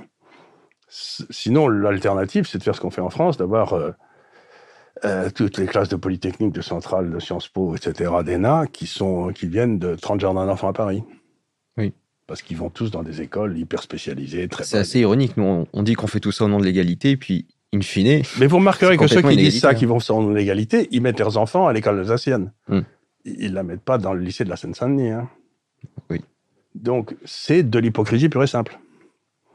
Et ce que je trouve de plus extraordinaire, c'est que vous savez, vous parlez de l'Institut de liberté, mais je suis arrêté euh, encore maintenant, là, euh, deux, fois, deux fois par jour, trois fois par jour, par des gens qui me disent continuez, c'est bien ce que vous faites et tout. Eh bien, une fois sur deux, c'est des gens de l'immigration. C'est-à-dire, je crois que la plus grosse trahison du système éducatif français, ça a été fait sur, au détriment de l'immigration. On ne leur a pas donné les codes de notre société. Et je trouve que c'est, de la part de la gauche, c'est impardonnable. Pour moi, la gauche a trahi le peuple comme jamais il a été trahi. Hmm. En laissant mourir le système d'éducation français, ils ont. C'est monstrueux ce qu'ils ont fait. On va reprendre un petit peu sur le, libéralisme euh, hmm. dans son ensemble, parce qu'on parle de libéralisme, etc. Mais j'ai l'impression que déjà la plupart des gens, ils ne savent même pas le définir. Peut-être qu'on pourrait reprendre par là. Eh bien, écoutez, le libéralisme, c'est probablement. Bon, il y a des. Discours libéraux, etc., qui étaient avant. Mais je crois que la grande source du libéralisme, c'est un philosophe euh, anglais qui s'appelait Locke, qui est à l'origine du libéralisme. Alors, je vais vous expliquer un petit peu ce qu'il a essayé de faire. Imaginez qu'une nation, comme le disait Renan, c'est une volonté de vivre ensemble. Donc vous êtes une nation, vous avez une volonté de vivre ensemble. Mais pour protéger cette nation, il faut un État. Par exemple, il y a eu une nation juive pendant 2000 ans, mais ils n'avaient pas d'État. Hmm. Donc il y avait un problème. Quoi. Euh, donc il faut un État. Il faut aussi un territoire, mais pas automatiquement. Enfin, il faut un État. Et cet État, eh ben, il va avoir euh, les privilèges régaliens pour défendre cette nation, c'est-à-dire la défense, la justice, la police et la diplomatie. C'est ce qu'on appelle les fonctions régaliennes. Pour ça, il faut lever des impôts pour payer ces gens-là, sur les gens qui travaillent. Mais les autres aussi, ils travaillent. Hein, bon. Mmh. Donc, si vous acceptez ça, une fois que vous avez dit ça, vient immédiatement le problème. J'ai donné à ces gars-là des pouvoirs, ils peuvent martyriser. Donc, le vrai problème de la science politique, et c'est le seul, c'est comment je me protège du monstre que j'ai créé pour me protéger. Vous voyez, il n'y en a pas d'autre. C'est ce problème de la science politique depuis la, nuit des temps. Ben, la seule façon de le faire, c'est de, de, lui couper les vivres, s'il commence à déconner. C'est-à-dire que les impôts soient votés par le peuple. OK. C'est la première. La deuxième, c'est qu'il y a un certain nombre d'endroits où il n'a pas le droit d'aller. Par exemple, il ne peut pas vous nationaliser, vous piquer vos biens, etc. Il doit rester sur le régalien. Il doit rester sur le régalien. Et la troisième, c'est bien entendu, vous avez le droit de propriété. Parce que la seule façon de s'opposer à l'État, c'est d'avoir des biens pour qu'ils puissent pas vous couper les vivres. Si vous êtes un employé de l'État, vous êtes mort. Donc vous avez l'impôt qui est voté, vous avez le droit de propriété et vous avez une justice indépendante, qui d'ailleurs, dans certains États de droit anglais, est élective. C'est-à-dire vous ne vous faites pas partie de l'État, vous êtes élu. Donc vous avez une espèce de statut un peu spécial, vous êtes bon. Et à partir de cela, vous arrivez à contrôler cet État. Donc le libéralisme, ça n'est rien d'autre qu'une méthode de protection contre l'État tyrannique. Et c'est la seule qui a jamais marché dans l'histoire. Et du coup, en France, on, est à côté de la plaque. Ah ben, on a complètement raté. Mais en plus, ça veut dire aussi qu'il n'y a qu'un droit. C'est-à-dire que l'État est soumis au même droit que tout le monde. Tandis qu'avec Napoléon, on a créé un deuxième droit, le droit administratif. C'est-à-dire que c'est comme dans l'Église autrefois, vous aviez un droit pour les clercs et un droit pour les manants. Hmm. Et donc, nous, on a fait un droit pour les clercs et un droit pour les manants. Et on se retrouve, ben, il se trouve que l'État rend toujours la justice en faveur de ceux qui travaillent pour lui. C'est surprenant. Hein on s'y attendait pas. On s'y attendait pas. J'imagine que vous êtes bouleversé. Mais, mais donc, ce que, j'essaie de dire, c'est que quand vous regardez les crimes qui ont été commis par, dans les deux derniers siècles, où il y a eu des dizaines et des dizaines de millions de morts, etc., c'était toujours des États. Hmm. Tout le monde me parle des crimes du capitalisme. Je leur dis, nous, on le fait dans le détail. De temps en temps, il y a, on commet un petit crime ici ou là, mais enfin, euh, on, est des artisans, mais quand vous regardez euh, le national-socialisme, le communisme, alors ça y va, hein, euh, c'est des crimes par dizaines de millions. Hmm. Donc le vrai problème auquel tout le monde devrait s'attacher, c'est comment je fais pour me protéger contre ce monstre. Et la seule façon, c'est que vous limitiez ses pouvoirs par le pognon, par la justice et par le droit de propriété que vous avez, et auquel il n'a pas le droit de toucher. Mais aujourd'hui, à quoi on assiste? Le pognon, ben, c'est assez simple. C'est qu'autrefois, si vous empruntez à 30 ans, les gars qui vont rembourser dans 30 ans, c'est vos enfants. C'est les générations suivantes, oui. Et ils n'ont pas voté pour ça. Donc on a tourné l'obligation de se payer par la, permission du déficit budgétaire et de la dette. Dans un système libéral, l'État n'a pas le droit d'être en déficit. Il n'a pas le droit, sauf en cas de guerre. Bon, c'est en cas de guerre, à ce moment-là, on fait sauter un peu les trucs. Donc, l'autorisation du déficit, c'est pour ça que Keynes c'est une monstruosité, c'est qu'il permet à l'État, il recommande que l'État soit en déficit tout le temps. Mais ce qui veut dire que les gens payent jamais leurs impôts et qu'ils cessent d'être des citoyens pour devenir des sujets. Le droit de propriété, ben, je ne sais pas si vous avez remarqué, la, la fiscalité s'occupe de vous très bien si vous gagnez un peu trop d'argent. Mmh. Et l'indépendance de la justice, euh, si vous allez dans un café en France et que vous dites je fais confiance à la justice de mon pays, tout le monde s'écroule de rire, quoi. C'est, euh, on disant tiens, un humoriste. Et, donc, ben, on a tourné ce qui faisait l'essentiel du libéralisme. Et le libéralisme est devenu une espèce de série de recettes de cuisine pour le commerce international, j'en sais rien, qui n'a rien à voir. Le seul pays vraiment libéral aujourd'hui, c'est la Suisse, où les mmh. Suisses votent pour tout. Oui, c'est vrai. Mais les autres, il n'y en a pas. D'ailleurs, vous connaissez le nom d'un politicien suisse? Non. Personne ne connaît le nom d'un politicien suisse. Ils n'ont pas d'inflation, ils ont le niveau de vie le plus élevé du monde, ils n'ont pas, de pas de ressources naturelles. Euh, si vous ne connaissez pas le nom d'un politicien suisse et que tout va bien en Suisse, c'est peut-être qu'il y a un rapport entre les deux. C'est le peuple qui décide, c'est pas les corneaux qui ont fait l'ENA. C'est pour ça que vous êtes pour le, le RIC ben Évidemment. Ben, à partir du moment où on a des problèmes monstrueux qui se posent, qui touchent à nos souverainetés, la seule façon de s'en sortir, c'est de retourner vers le souverain. Ben, le souverain, c'est le peuple. Je vois pas comment on peut s'en sortir en demandant à des gars euh, euh, qui, touchent, qui, vont bouffer dans la mangeoire et qui ensuite vont dire non on va arrêter de le faire non il faut pas rigoler. Et euh, je reviens sur Keynes. Keynes ne, ne recommandait pas plutôt d'appliquer cette politique d'impression monétaire etc. Mais dans une logique de courte durée. Bien sûr bien sûr mais vous savez la logique de courte durée ça m'a toujours fait rigoler. Ça, c'est euh, ce que disait, je sais plus quel grand. Euh, ça, c'était euh, Saint Augustin qui disait ça. Il c'est en priant, Seigneur, Seigneur, empêche-moi de pécher, mais pas tout de suite. Demain. Donc, le court terme. C'est-à-dire qu'une fois qu'on a pris une dose, on en redemande. Ben, ben, évidemment. Mm. Dites, ah, ben oui, mais enfin, les élections cantonales, on va quand même. c'est important. Donc, et puis ensuite, il y a les élections. Donc, et ça amène à la gestion de l'État une classe professionnelle qui ne fait que ça et qui prend des mesures en faveur de, cette classe professionnelle. Si vous aviez que des, je le dis toujours, que des garçons coiffeurs euh, dans le Parlement, ils prendraient des mesures favorables aux garçons coiffeurs, quoi, ça va. Et à partir du moment où vous avez que des fonctionnaires dans le Parlement, ils prennent des mesures favorables aux fonctionnaires. Donc vous avez une classe qui se détache et qui n'a plus rien à voir avec la nation et qui gère l'État à son profit et pas au profit de la nation. Hmm. Et après, on, se trompe parfois du, d'ennemis à abattre en désignant bah, l'entrepreneur, chef d'entreprise qui avait rien demandé dans cette affaire. Ah bah, le pauvre vieux, lui, c'est sa fête. Et puis si par hasard, il... non mais il faut bien prévenir les gens qui nous écoutent. Là, il doit y avoir des jeunes. Si vous devenez entrepreneur, il faut savoir que si vous, si vous échouez, vous serez un con parce que vous avez raté tout. Et vous n'avez pas d'allocation chômage. Hein, et si vous réussissez, vous serez un salaud. Donc, euh, si vous voulez être populaire dans la vie, euh, entrepreneur, c'est pas. Vous, vous serez heureux, mais alors tous les autres, ils sont vers rage. Hein. ça me fait marrer que vous me disiez ça parce que quand euh, je me suis. je suis tombé dans l'entrepreneuriat, on va dire. On tombe tous par hasard. quand j'avais, je dois avoir 20, 21 ans.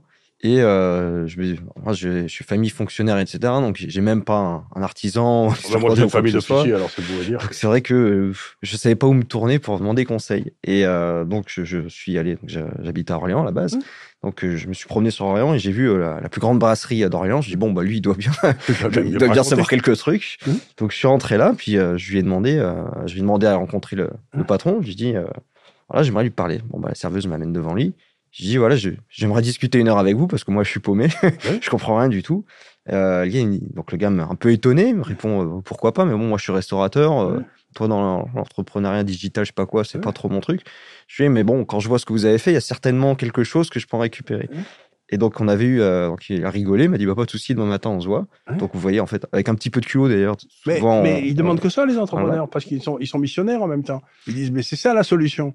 Exactement. Donc avec un petit peu de culot, vous, pouvez avoir beaucoup. Et donc j'ai discuté avec ce gars pendant une heure, puis à la fin il a conclu tout bêtement en me disant à peu, à peu près la même chose que ce que vous venez de me dire. Il m'a dit de toute façon, vas-y, parce que mieux vaut être un connard riche qu'un pauvre qu'une pauvre merde.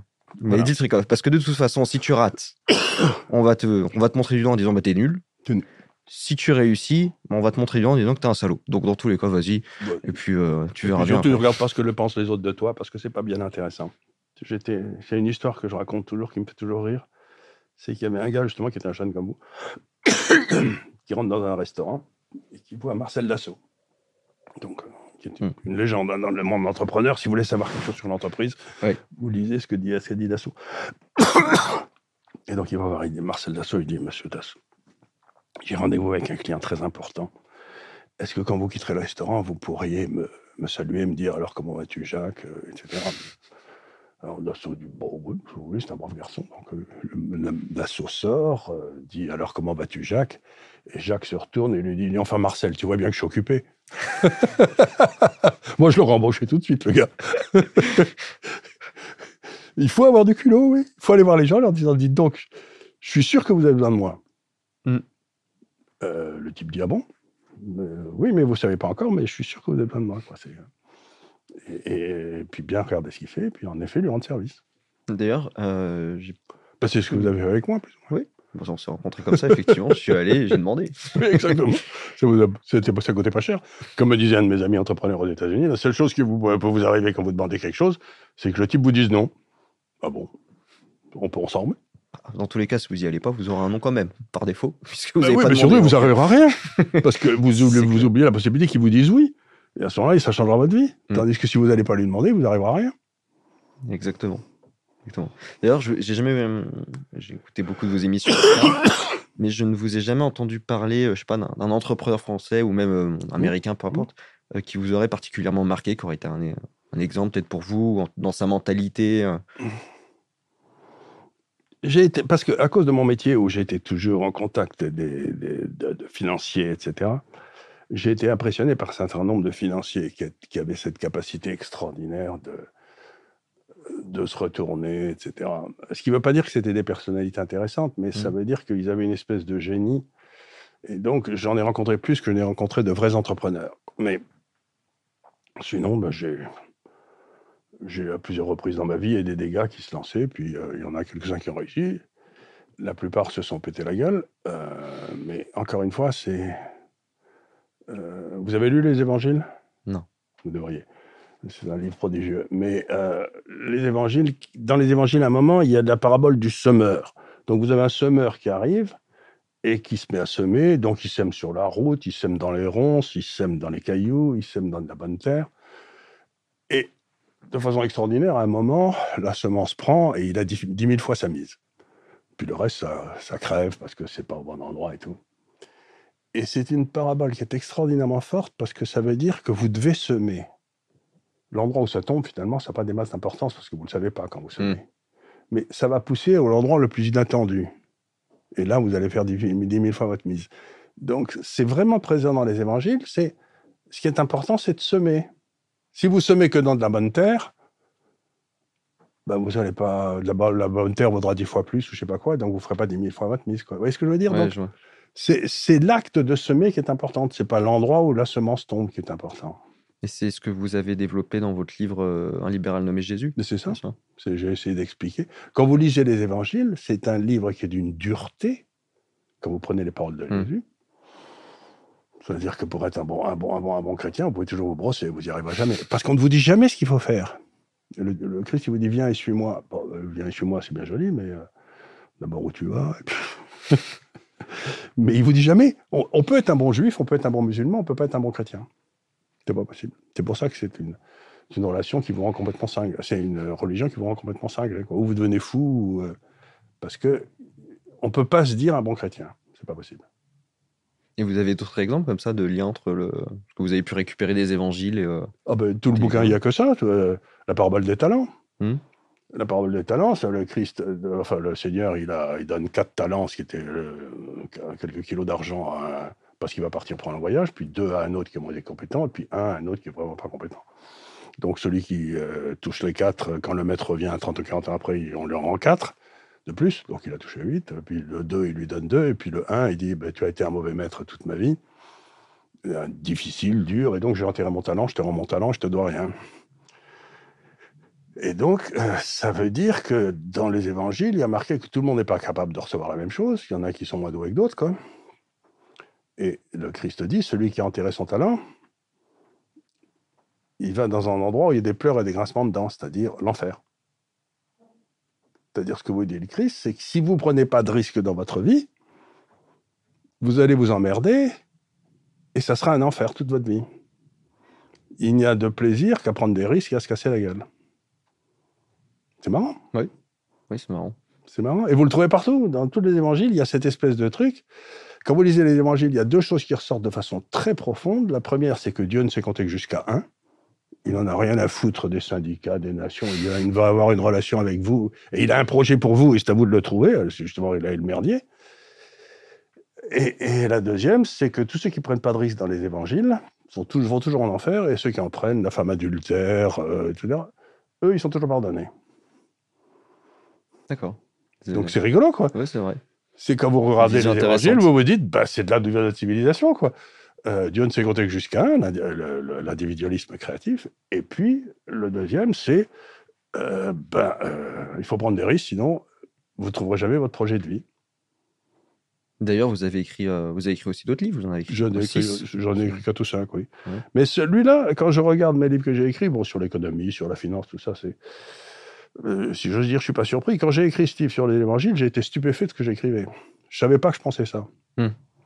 Et je savais pas que c'était dans les évangiles. Pour moi, ça a été. Je me suis dit, mais où est-ce que j'ai été trouvé tout ça? Vous voyez, je voulais dire, j'ai- je regarde. Encore aujourd'hui, je le regarde et je me dis, mais d'où ça sort? C'est très curieux. C'est d'ailleurs le côté euh, nécessaire de l'écriture, c'est-à-dire quand vous écrivez, parfois vous avez sorti des choses dont vous ne saviez pas que vous les pensiez. C'est-à-dire que l'écriture est beaucoup plus. est- vous accouchez beaucoup mieux de vos idées en écrivant qu'en parlant. D'accord. Il faut, il faut écrire. C'est là où je m'inquiète parce qu'il y a beaucoup de gens qui n'écrivent plus. Qui, on est en train de passer une société de la parole, on en est à la, Ouais, preuve ici, du son, mais il n'y a plus le, le côté lire en silence. quoi. Mais on ne lit plus, on n'écrit plus.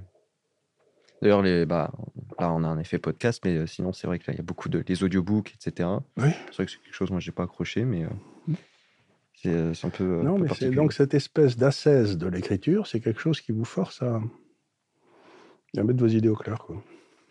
Et on, on va repartir sur un sujet un peu plus euh, léger. Hmm. On va parler rugby. Alors là, mon pauvre ami, vous savez, on va pas quitter les évangiles, parce que comme chacun sait, le rugby, c'est le seul sport évangélique. Parce Ah oui. qu'il vaut mieux donner que recevoir. C'est euh, connu.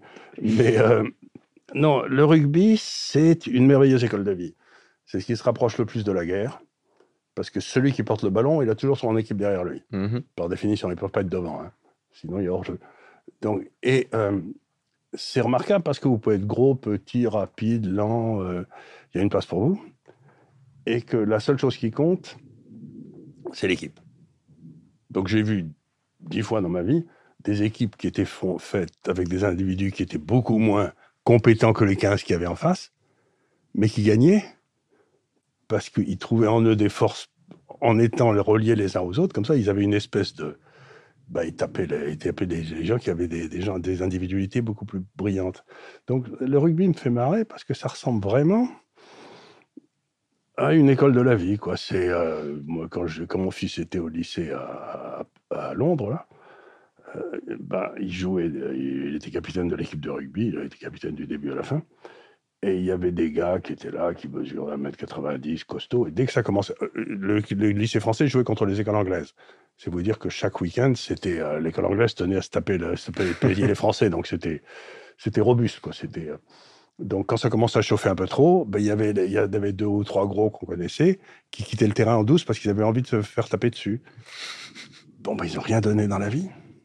Puis vous avait des petits maigres secs qui allaient, qui, qui distribuaient des claques à grands coups de donc, vous voyez très bien les tempéraments au rugby.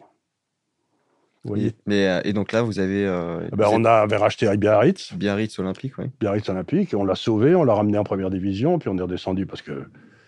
Le problème, c'est qu'on avait 15 euh, ou 18 très bons joueurs, mais que les grands clubs aujourd'hui, ils en ont 36. Hmm. Donc, on, est, on tenait jusqu'à la 60e minute. Puis ensuite, ils faisaient rentrer leur, leur dit du joueur frais. Et puis nous, on, personne n'a fait rentrer parce que bah, donc les 20 dernières minutes étaient tragiques, quoi. C'était euh, à peu près à chaque fois. Donc on va continuer cette aventure, mais ça c'est une façon de perdre de l'argent. C'est, euh, Oui, vous gagnez pas grand chose dedans. On gagne pas grand, on perd ce qu'on veut. mais par contre, qu'est-ce qu'on, enfin, le moment où on est monté en première division l'année dernière, euh, c'était le bonheur total, comme. Vous avez, vous jouiez au rugby dans votre jeunesse Je suis arrivé à Toulouse, j'avais 20 ans à peu près. Avant, moi, je jouais au tennis, donc j'étais ce qu'on appelle tête de seconde série, c'est-à-dire que j'étais un bon joueur de tennis. 50e français ou un truc comme ça, donc j'étais un bon joueur de tennis, mais euh, j'ai jamais joué euh, le rugby. J'arrivais, l'un des grands regrets de ma vie, c'est que j'ai joué au rugby en universitaire à Toulouse pour rigoler comme ça. À l'époque, il y avait tous les internationaux français étaient à Toulouse à l'université, donc j'ai joué contre avec Villepreux, avec des noms comme ça mythiques, quoi, avec Salut, avec il y avait des gars incroyables, cool et euh, tout ça, c'était l'équipe de France. Mais euh, j'ai jamais vraiment joué à un niveau élevé. Mmh Parce que bah, j'avais dit, j'avais pas appris à faire la passe. Euh, par exemple, Maris, Bernard Maris, qui s'est fait tuer par les, les islamistes là, de Charlie Hebdo, vous savez, qui était professeur d'économie, il était avec moi en économie et tout. il avait fait toutes ses études avec moi, je le connaissais bien. Et je l'admirais beaucoup parce qu'il pouvait faire des passes sur un pas aussi bien à gauche qu'à droite. Parce que moi, j'arrivais bien à gauche, mais alors à droite, c'était assez maladroit. Hein. C'était, euh, Donc, si vous voulez, pour être un bon joueur de rugby, il faut avoir commencé à jouer à 5-6 ans, mmh. commencer à. Puis après, si tout se passe bien, vous finissez dans la finance et l'économie. mais vous rigolez, mais alors, il y a un truc justement dans la boîte GAFCAL que mon fils a créé, il y a quelque chose qui est marrant comme tout. C'est qu'on a des critères de sélection, les études que vous avez fait, mais si vous avez été international de rugby, vous êtes le bienvenu. D'accord. Bon, ben, voilà, le message est passé. Le, par exemple, celui qui s'occupe de nos, de nos ventes euh, pour l'Europe, il a eu 34 euh, sélections avec le Pays de Galles en, en tant que trois quarts centre. Et il est très sympathique, et euh, c'est un beau garçon, il est grand et tout. Et alors, quand j'arrive avec lui dans la City à Londres, ben, d'abord, tout le monde le connaît. Et donc, personne ne s'intéresse à moi, tout le monde s'intéresse à lui. Et puis il tombe sur le, le, talonneur écossais ou sur le, avec lequel il s'est mis sur la gueule il y a 15 ou 20 ans. Et donc ça, il y a une espèce d'amical des joueurs de rugby qui fait pleurer de rire. Quoi. Ils se rencontrent dans la rue, ils sont mis sur la gueule comme des fous, mais ils vont boire une bière ensemble en se rappelant le moment où ils se tapaient dessus. C'est, quand même un jeu au poil. Au final, dans tout ce que vous, vous nous racontez, il y a un côté quand même, euh, dans vos entreprises, etc., très, très humain. Euh, très ludique. Très, on n'est pas très ludique, on n'est pas sur Terre pour s'emmerder. Mm. Si vous vous emmerdez, il faut faire autre chose. Mais même niveau de. Je veux dire, vous faites beaucoup de choses en famille aussi. ah, beaucoup, euh, absolument, J'aimerais bien que vous développiez un peu là-dessus. Ça a l'air d'être un truc important chez vous, parce que faire l'entreprise avec votre fils, votre fille euh, sur euh, l'Institut des Libertés, ah vous avez ah un rapport là-dessus qui est particulier. Mais justement, tiens, justement, quand j'ai commencé à travailler avec mon fils, j'avais toute une série d'amis qui m'ont dit Mais t'es complètement cinglé de travailler avec ton fils, euh, vous allez vous mettre sur la gueule, vous allez vous détester. Oui, c'est ce que j'ai tendance à entendre, il ne faut surtout pas faire. euh, Ça, mais je leur ai dit Attends, on va réfléchir deux secondes là. Rappelle-moi les deux plus vieux peuples de l'histoire, hein, les Juifs et les Chinois. Ils travaillent qu'en famille. Donc, ils ont peut-être compris quelque chose, quoi. L'idée qu'on ne doit pas travailler avec sa famille est une idée stupide. Parce que mes enfants, ils ont toutes les qualités du monde, mais ils savent très bien quelles sont mes forces et mes faiblesses. Donc, ils vont pas me demander des trucs qui m'emmerdent. Et c'est très bien comme ça, quoi. Hmm. Donc, chacun fait ce qui fait le mieux. Et il n'y a pas de problème de frontière entre la sphère euh, pro et, euh, et personnelle? Ils ont tous des caractères très forts, donc euh, je suis sûr qu'ils se mettent sur la gueule avec beaucoup d'entrain, mais peut-être pas quand je suis là. Quoi, euh, Non, mais c'est c'est un grand plaisir de parler avec ses enfants adultes de choses qu'on fait ensemble. Hmm. Parce que on- au moins, on a des sujets de conversation. Quoi. Tandis que si lui s'occupe de l'informatique et que vous, vous développez de l'agriculture dans, le, euh, dans, dans la campagne bressane, ben, il y a des moments où, où la communication euh, s'arrête un peu. Quoi. Puis ça doit être. euh, c'est vrai que par exemple, j'y pensais. On en parle souvent avec mon petit frère qui a des métiers assez complémentaires. Mhm. Et euh, c'est vrai que l'idée d'avoir un, un but, un objectif commun euh, familial, Mhm. c'est une idée qui, Et ça me fait pleurer de rire d'ailleurs. qui soude, qui peut souder aussi une famille. je- quoi. je- absolument. J'avais un ami qui a disparu parce qu'il a eu un cancer au cerveau, qui était un, un grand juif français, esquénaz, d'une très bonne famille, etc. Alors il me regardait tout le temps, il me disait Mais Charles, arrête tes conneries, tu t'intéresses aux idées. Tu travailles avec tes enfants. Tu as un enfant à New York, un enfant à Londres, un autre euh, à Hong Kong, etc. Et tu me dis que tu n'es pas juif. Et je, je lui disais, mais non, je t'assure. je t'assure, je suis pas juif. Il me disait, Pfff. voilà. Donc, et si vous voulez, chez les juifs, ça se passe comme ça depuis toujours. Mm. Et ça fait 5000 ans qu'ils durent. hein. Donc, ils ont peut-être compris quelque chose. Ça leur réussit plutôt bien, effectivement. Ouais, ouais. Non, ils ont eu des moments difficiles, mais enfin, dans l'ensemble, ils sont toujours là, quoi. 5000 ans après, ils sont toujours là, quoi. C'est quand même étonnant, non? C'est vrai que ce côté communautaire euh, où ils s'entraident entre eux. euh, Je vais dire un truc, pour moi, qui est essentiel, c'est que le communisme, ça peut pas marcher sauf en famille. hmm. Parce que là, c'est euh, bah, tout le monde comprend que s'il y a une sœur, n'importe quoi, qui ramasse une gamelle, qui a des ennuis et tout, bon ben, faut y aller quand même. Vous voyez ce que je veux dire? C'est donc la famille, c'est le seul endroit où le communisme marche.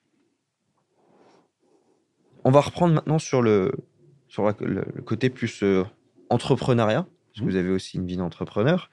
Euh, S'il y avait un jeune là qui venait vous voir demain et qui euh, voulait se lancer, vous demandait un conseil, vous lui donneriez lequel?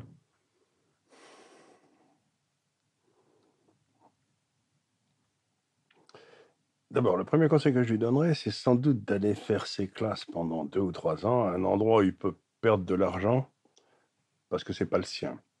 Par exemple, moi, les trois ans que j'ai passés dans la banque m'ont été extraordinairement utiles parce que j'ai vu à peu près en trois ans toutes les conneries qu'il fallait pas faire. Quoi. C'était, euh, Mm. Mais euh, je savais pas que c'était des conneries avant. Quoi. Mais je voulais dire, c'est quand je les ai vues ensuite comment ça s'est passé. euh. Donc, avant d'aller dans le monde de l'entrepreneuriat, il n'est pas mauvais d'aller dans le monde euh, soit de l'entreprise, soit de l'administration pour euh, essayer de débroussailler exactement ce qu'on pense. Quoi. Ça vous permet de vous... Donc ça, ce serait une première chose. La deuxième, c'est il va aller dans l'entrepreneuriat avec une idée arrêtée. Il dit, je vais vendre euh, des papillons à vapeur, tout le monde en a besoin. Bon. Et très probablement, il va se rendre compte assez vite que c'est pas ça dont les gens ont envie. Il va se retrouver en train de vendre autre chose. Donc, ce dont il doit se rendre compte, c'est que ce qui compte, c'est la décision d'être entrepreneur, c'est la décision de vendre quelque chose à quelqu'un, enfin pas de, de- de l'amener à s'intéresser à vous pour qu'il achète vos produits ou vos services. Mais le truc que vous vendez n'a pas tellement d'importance.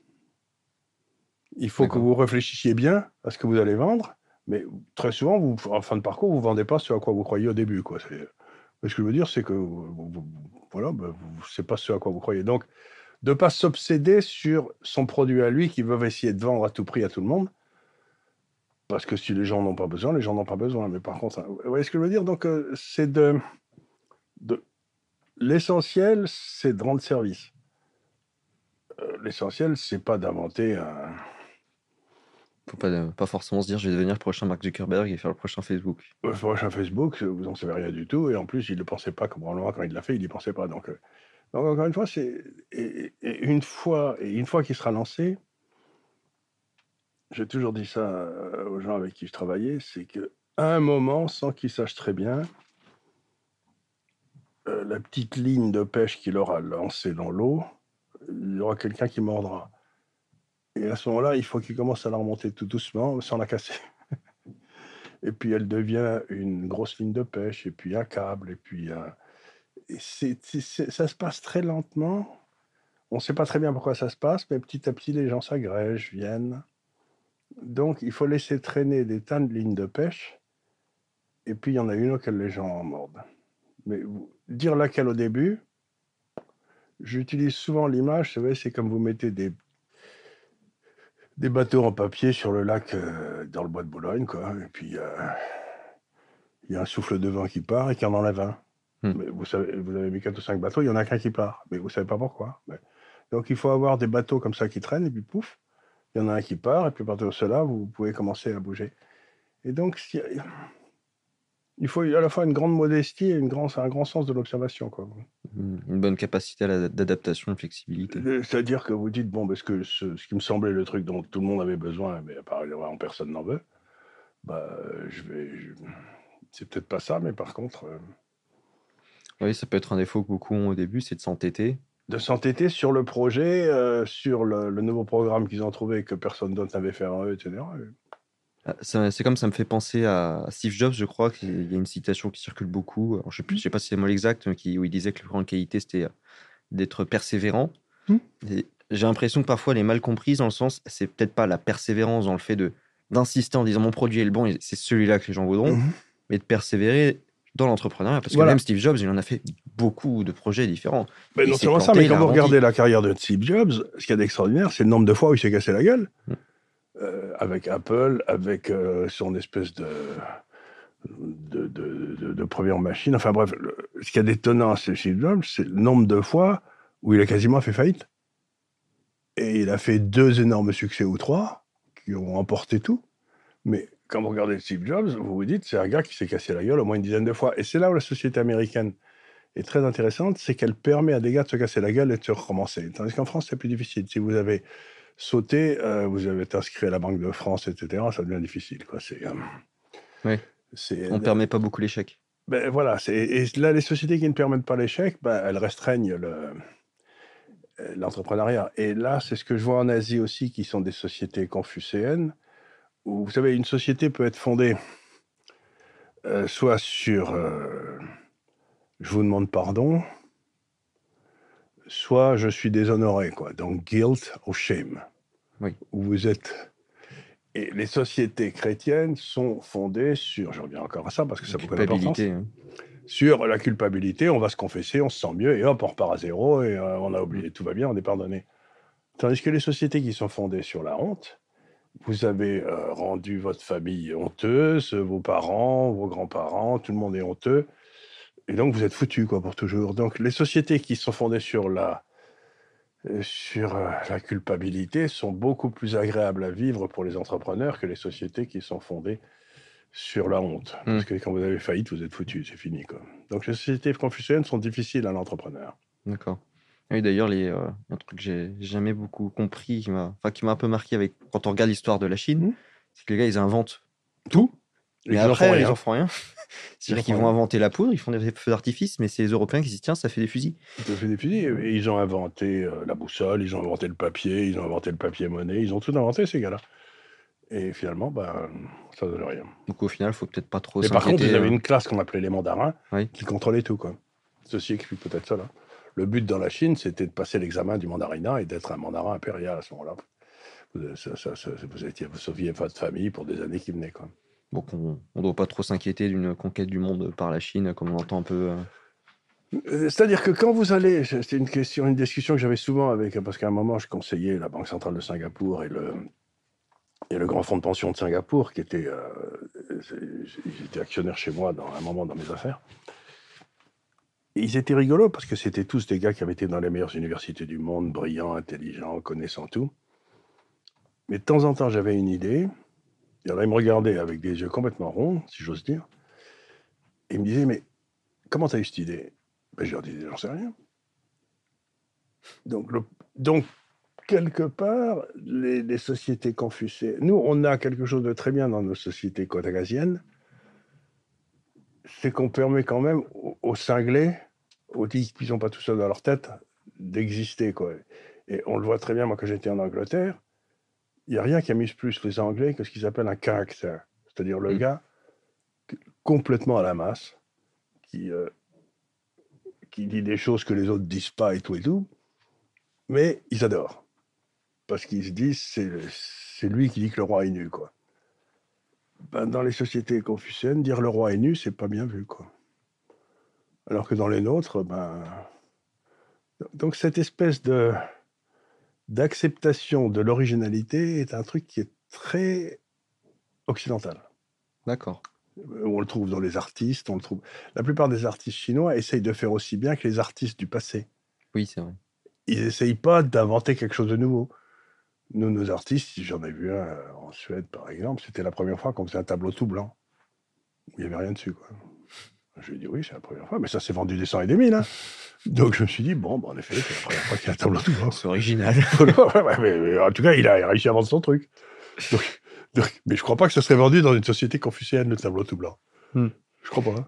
Euh, pour euh, revenir au côté un peu entrepreneur, j'aimerais qu'on puisse réussir à donner des conseils un peu plus terre à terre aux gens.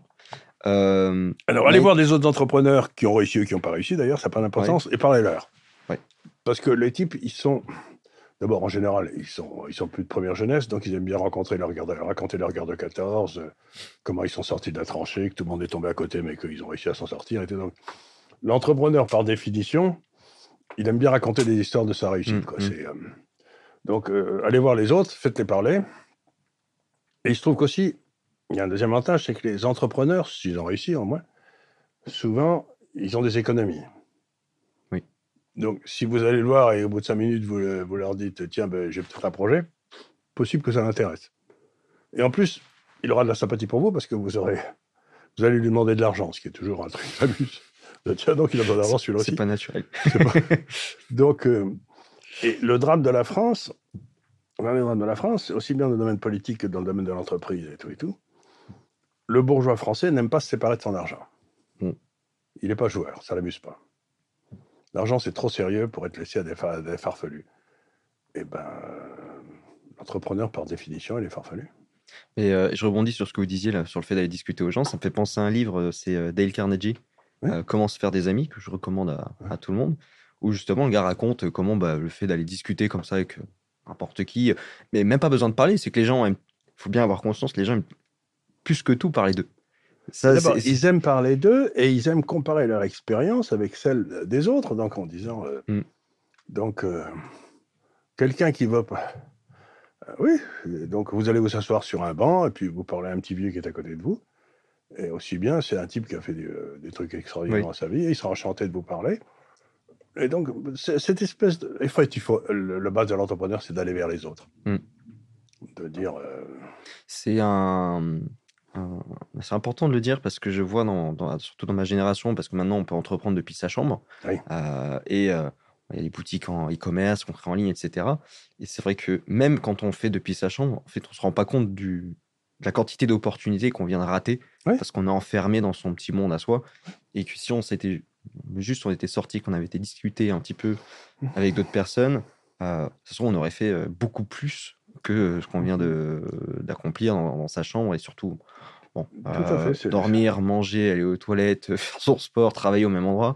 Personnellement, ça me ben, passionne pas plus que ça. C'est un peu difficile. C'est, euh, on l'a bien vu au moment du, du, du Covid. Les gens, ils n'avaient pas l'air heureux. Hein. Et aujourd'hui, bah justement, ça, ça me permet de rebondir là-dessus. On est dans une période qui est peut-être. Euh, c'est un peu dur de se projeter. C'est complètement impossible. ça fait 50 euh, ou 60 ans que je fais le même métier. Et pour la première fois de ma carrière, je n'ai aucune idée de ce qui va se passer dans les 12 mois qui viennent. C'est pas que je fasse des prévisions, mais il, y avait, il y avait, des possibles alternatives. Je me dis, il va se passer ci, il va se passer ça. Donc, j'essaye. Là, je n'ai aucune idée. C'est-à-dire qu'on on a été tellement mal géré pendant tellement longtemps Mm. qu'on se retrouve dans un monde où euh, il ne peut plus y avoir de décision que politique. Mm. Parce qu'il y a tellement de nœuds gordiens partout qu'à un moment, il faut que quelqu'un arrive et le coupe avec l'épée. Il y a plus de, on peut plus euh, arranger le nœud gordien. Donc, ce que j'essaie de dire aux gens, c'est, encore une fois, c'est une, c'est une platitude, mais c'est vrai. Euh, en chinois, euh, le mot crise et le mot opportunité, c'est le même. D'accord. C'est-à-dire qu'on rentre dans une crise, ça veut dire qu'on rentre dans une série d'opportunités pas croyables. Hmm. Parce que les périodes stables, c'est les périodes où tout est établi, et vous, avec une idée nouvelle, ben, vous allez vous faire brosser, vous n'arriverez à rien. Mais à partir du moment où tout pète autour de vous, ben, euh, Et donc, euh, en termes d'opportunités, peut-être que ça peut être. euh, ça peut être incroyable. Le- Ben, c'est pas difficile. Quand vous regardez la crise de 74, Oui. c'est là où les gars qui ont lancé Microsoft se sont lancés, il y avait une dépression, il y avait une récession, c'était épouvantable. Quand vous regardez la crise, euh, toutes les grandes crises, c'est le moment où les gens inventent. Hmm. Et puis ensuite, les 40 ans suivants, tout le monde met en place les inventions. Mais euh, le moment où, c'est quand vous recevez des grands coups de pied dans les fesses que vous trouvez de nouvelles idées, quoi. Le Donc, au est- final, le message euh, aux entrepreneurs qui pourraient nous écouter aujourd'hui, qui sont un peu en panique, etc., c'est aussi de Non, de prendre le sujet dans l'autre sens. C'est le prendre les choses dans l'autre sens, regardez ce qui bouge autour de vous, Oui. et vous allez voir que vous allez, euh, euh, vous êtes beaucoup mieux placé que ceux qui sont, euh, qui détiennent des obligations de l'État français qui vont pas être remboursées. Vous voyez ce que je veux dire de, de ceux qui sont dans une position de rentier. Ceux qui sont dans une position entière, là, les périodes de trouble, c'est c'est- les périodes de crise, c'est là où, il- en fait, les périodes de crise, ça sert à liquider les rentiers. Quoi. Si, euh, malgré tout, il y en a certainement qui veulent avoir, savoir comment ils peuvent se protéger dans cette période actuelle, je pense que là, vous êtes plutôt bien placé pour euh, Ben, ça dépend s'ils ont des économies ou s'ils n'ont pas d'économies. Quelqu'un ont- qui, a, qui a des économies chez euh, aujourd'hui, je sais pas, on a euh, Georges, 60 ans, euh, qui a des économies d'une vie, il fait quoi? Alors, on a fait des travaux là-dessus à Kafka, dans ma vraie société, et on a des résultats qui sont très intéressants. C'est-à-dire que, imaginez que dans l'économie, vous ayez quatre scénarios possibles. Vous avez la croissance forte avec des prix qui baissent. C'est ce que j'appelle le boom déflationniste. Là, c'est grosso modo le monde de la technologie. hein. Bon, là, vous vous bourrez de Microsoft, etc. Vous voyez ce que je veux dire? C'est bon. Vous avez le bust déflationniste, c'est-à-dire que tout le monde fait faillite et la seule chose qui monte, c'est les obligations de l'État qui ne fera pas faillite. Bon, ça, c'est les années 30. Vous avez la croissance inflationniste, c'est-à-dire que le, prix du pétrole monte, tout ça monte, mais euh, il y a une inflation assez forte. Et donc là, vous achetez, je sais pas quoi, Total. Et puis, euh, en haut à gauche, vous avez euh, la récession inflationniste, c'est-à-dire que l'économie se pète la gueule et les prix montent. Là, il vaut mieux avoir de l'or. hein. Mm. Bon. Et donc, vous, dans un- la disposition d'une fortune, vous pouvez avoir quatre actifs. Bon, le cash, les obligations, l'or et Microsoft, enfin les valeurs de croissance. ouais. Et donc, vous avez 25% en actions, 25% en obligations, 25% en or et 25% en cash. Ben, si vous faites tourner un portefeuille en maintenant ces 25% dans chacun des quatre dans le pays où vous êtes, sur les 100 dernières années, vous faites à peu près 4% en termes réels. Avec D'accord. une- avec une très faible volatilité. Vous ne faites pas le choix, vous dites je ne sais pas ce qui va se passer, mais il y en a un des quatre qui va beaucoup monter, un qui va beaucoup se péter la gueule, les deux autres qui vont merdouiller, et puis euh, je vais acheter celui qui est- je vais vendre celui qui est beaucoup monté, puis je vais acheter celui qui a beaucoup baissé. Donc dans le cycle suivant ce sera le contraire. Donc sur l'ensemble, vous faites 4%. Donc, on réadapte à chaque fois pour essayer de tous maintenir les ans, à vous, 25. vous- vous- vous regardez 25, 25, 25, et ça marche. Ok. Et ça marche. Donc si vous voulez, pour le gars, c'est euh, donc vous faites moins bien que sur les actions sur le long terme, etc. Mais euh, en même temps, vous n'avez pas de, vous- le plus que vous baissez, c'est 12-13% en une année. Donc ça va, 12-13%, on peut la perdre. hein. Donc euh, c'est euh, au final, on voit que c'est- avec un minimum d'éducation financière, beaucoup de gens pourraient se. se sortir protéger beaucoup tout mieux. seul. Et surtout, ils éviteraient tous les coûts qu'ils payent à tous ces corneaux de caisses de retraite, de banques de banque centrales, de je sais pas quoi. C'est euh, donc oui, il y a- y, une y des façons de se protéger qui sont assez assez simples. Quoi. Mm. Et je vous donne un autre exemple que je trouve stupéfiant. C'est qu'en 72, l'or se met à mon, euh, libéré. Vous savez, il est plus, il est plus, il est plus bloqué par Nixon. Bon. Vous pouvez acheter des obligations françaises en réinvestissant le coupon tous les mois ou tous les ans, comme. Vous pouvez acheter de l'or. Donc depuis 1972, et vous regardez ce que ça fait 50 ans après. Les deux. Hmm. En rentabilité totale. Et alors? Eh bien, ils ont fait exactement pareil. C'est-à-dire que le rôle des marchés, c'est d'arbitrer les valeurs sur le long terme. Donc il y a des moments où il fallait avoir que des obligations françaises, il y a des moments où il fallait avoir que de l'or. Mais si vous n'avez pas, si vous pas envie de vous fatiguer, vous vous mettez moitié-moitié, et, et, puis vous rachetez là, vous vendez l'autre, vous rachetez l'autre, voilà. Donc, je sais pas. Donc, je veux dire, les marchés, c'est une merveille. Et là, sur le très court terme euh, Aucune idée. Là, je, moi, je sais qu'il y a beaucoup de monde qui sont passés sur le dollar. Oui, il y a beaucoup de gens. Mais pourquoi les gens sont passés sur le dollar? C'est une idée toute tourne, mais l'Europe, avant qu'on décide qu'on voulait plus de l'énergie euh, russe parce qu'elle sentait des pieds ou je sais pas, des mm. trucs abominables. Donc on n'achète plus. Avant, on achetait notre énergie russe en euros. Oui. Et avec des prix fixes qui étaient assez bas. Maintenant, on n'achète plus l'énergie de ces barbares, mais il faut qu'on achète notre énergie ailleurs. Et on la paye en quoi? Ben En dollars. Et donc, on est short le dollar, comme on l'a jamais été dans l'histoire de la. Puisque toute notre énergie, il faut la, maintenant l'acheter en dollars alors qu'on n'en avait pas. Et donc le dollar monte. Puisque les Européens sont en train d'en acheter comme des fous. Pourquoi voudrez-vous qu'ils fassent autre chose? Et l'euro se pète la gueule. Mais l'euro pourrait continuer à descendre. Euh. Ben, évidemment. Mais en attendant, il y a un moment où le dollar va tellement monter qu'il faudra le vendre. C'est pour ça que moi je vais me mettre en Chine.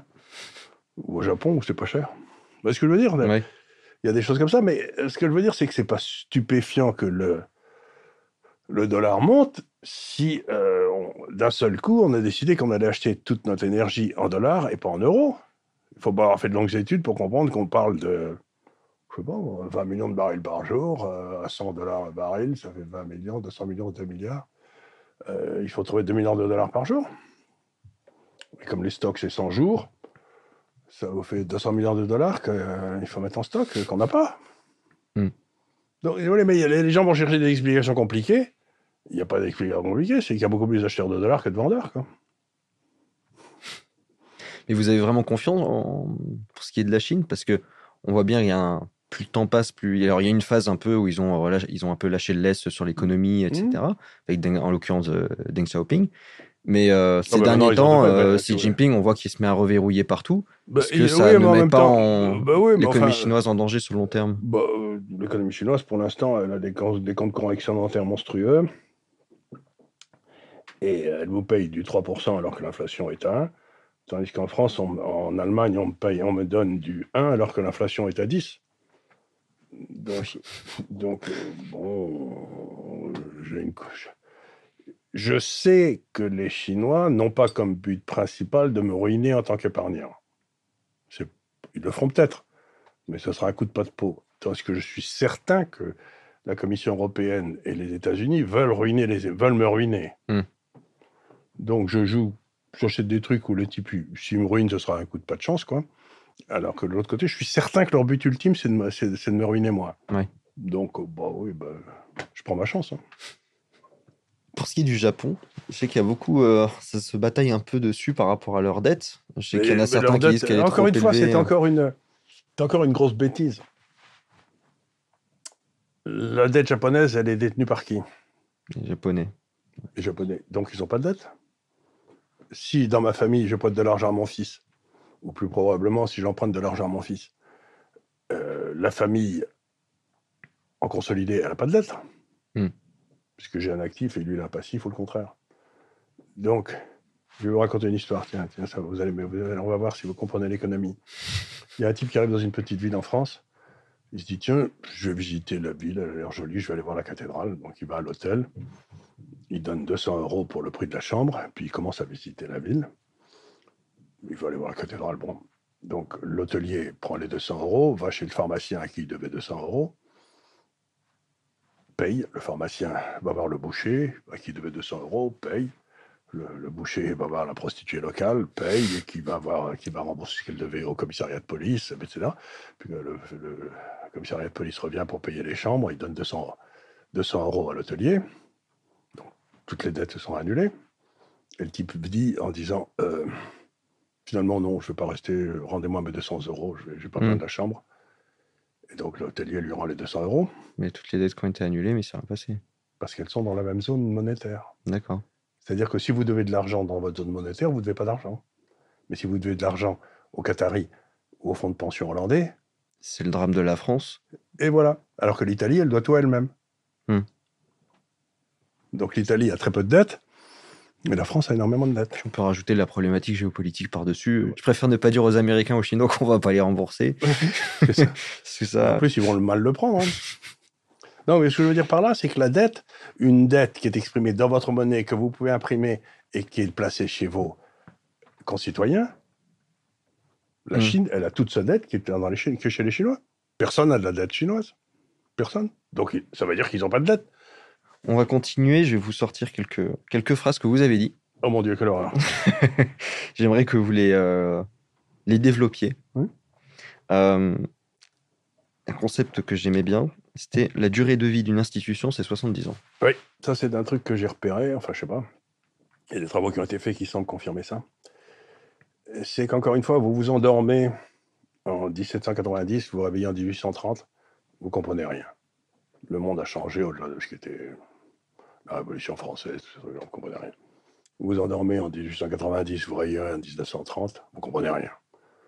Euh, tout ça a disparu, la Russie a disparu, enfin bref. Vous endormez en 1990, vous réveillerez en 2030, vous comprendrez rien. Donc, les institutions humaines se, se construisent autour d'un pouvoir dominant. Qui était... Quand le pouvoir dominant s'écroule, ces institutions s'écroulent, on rentre dans des périodes de troubles, de crise, Hmm. d'opportunités. Puis ensuite, il y a un autre pouvoir dominant qui émerge, et puis les institutions se recréent autour, et puis 70 ans après, elles sautent à nouveau, parce que bon. Ben, c'est là où on est. On est l'ordre dominant qui était l'ordre américain qui a dé- commencé en 1945. Bon, ben, il est en train de s'écrouler sous nos yeux. Quoi.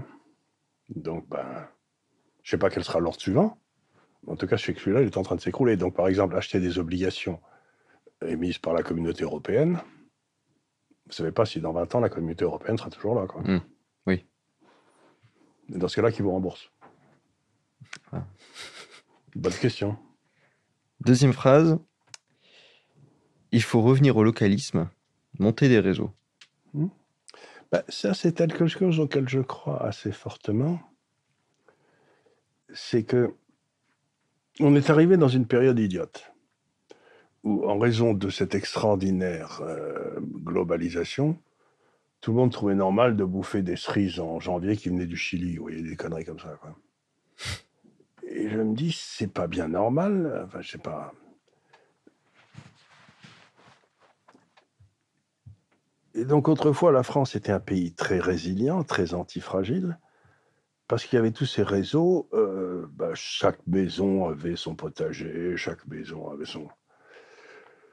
Et si on rentre dans une période de trouble plus profond que ce à quoi on s'attend, avec une rupture de cet ordre international, j'en sais rien, ben, euh, c'est un peu comme de 40 à 45. euh, si vous étiez copain avec des paysans, ben, vous aviez un peu plus de chances d'avoir euh, un poulet le dimanche que si vous alliez au marché. Quoi. C'était, euh, Donc, quelque part, vous avez des gens autour de chez vous. Bah, je suis sûr, on revient toujours à la notion d'échange qui est essentielle à l'économie. C'est que, bah, je sais pas, vous pouvez échanger euh,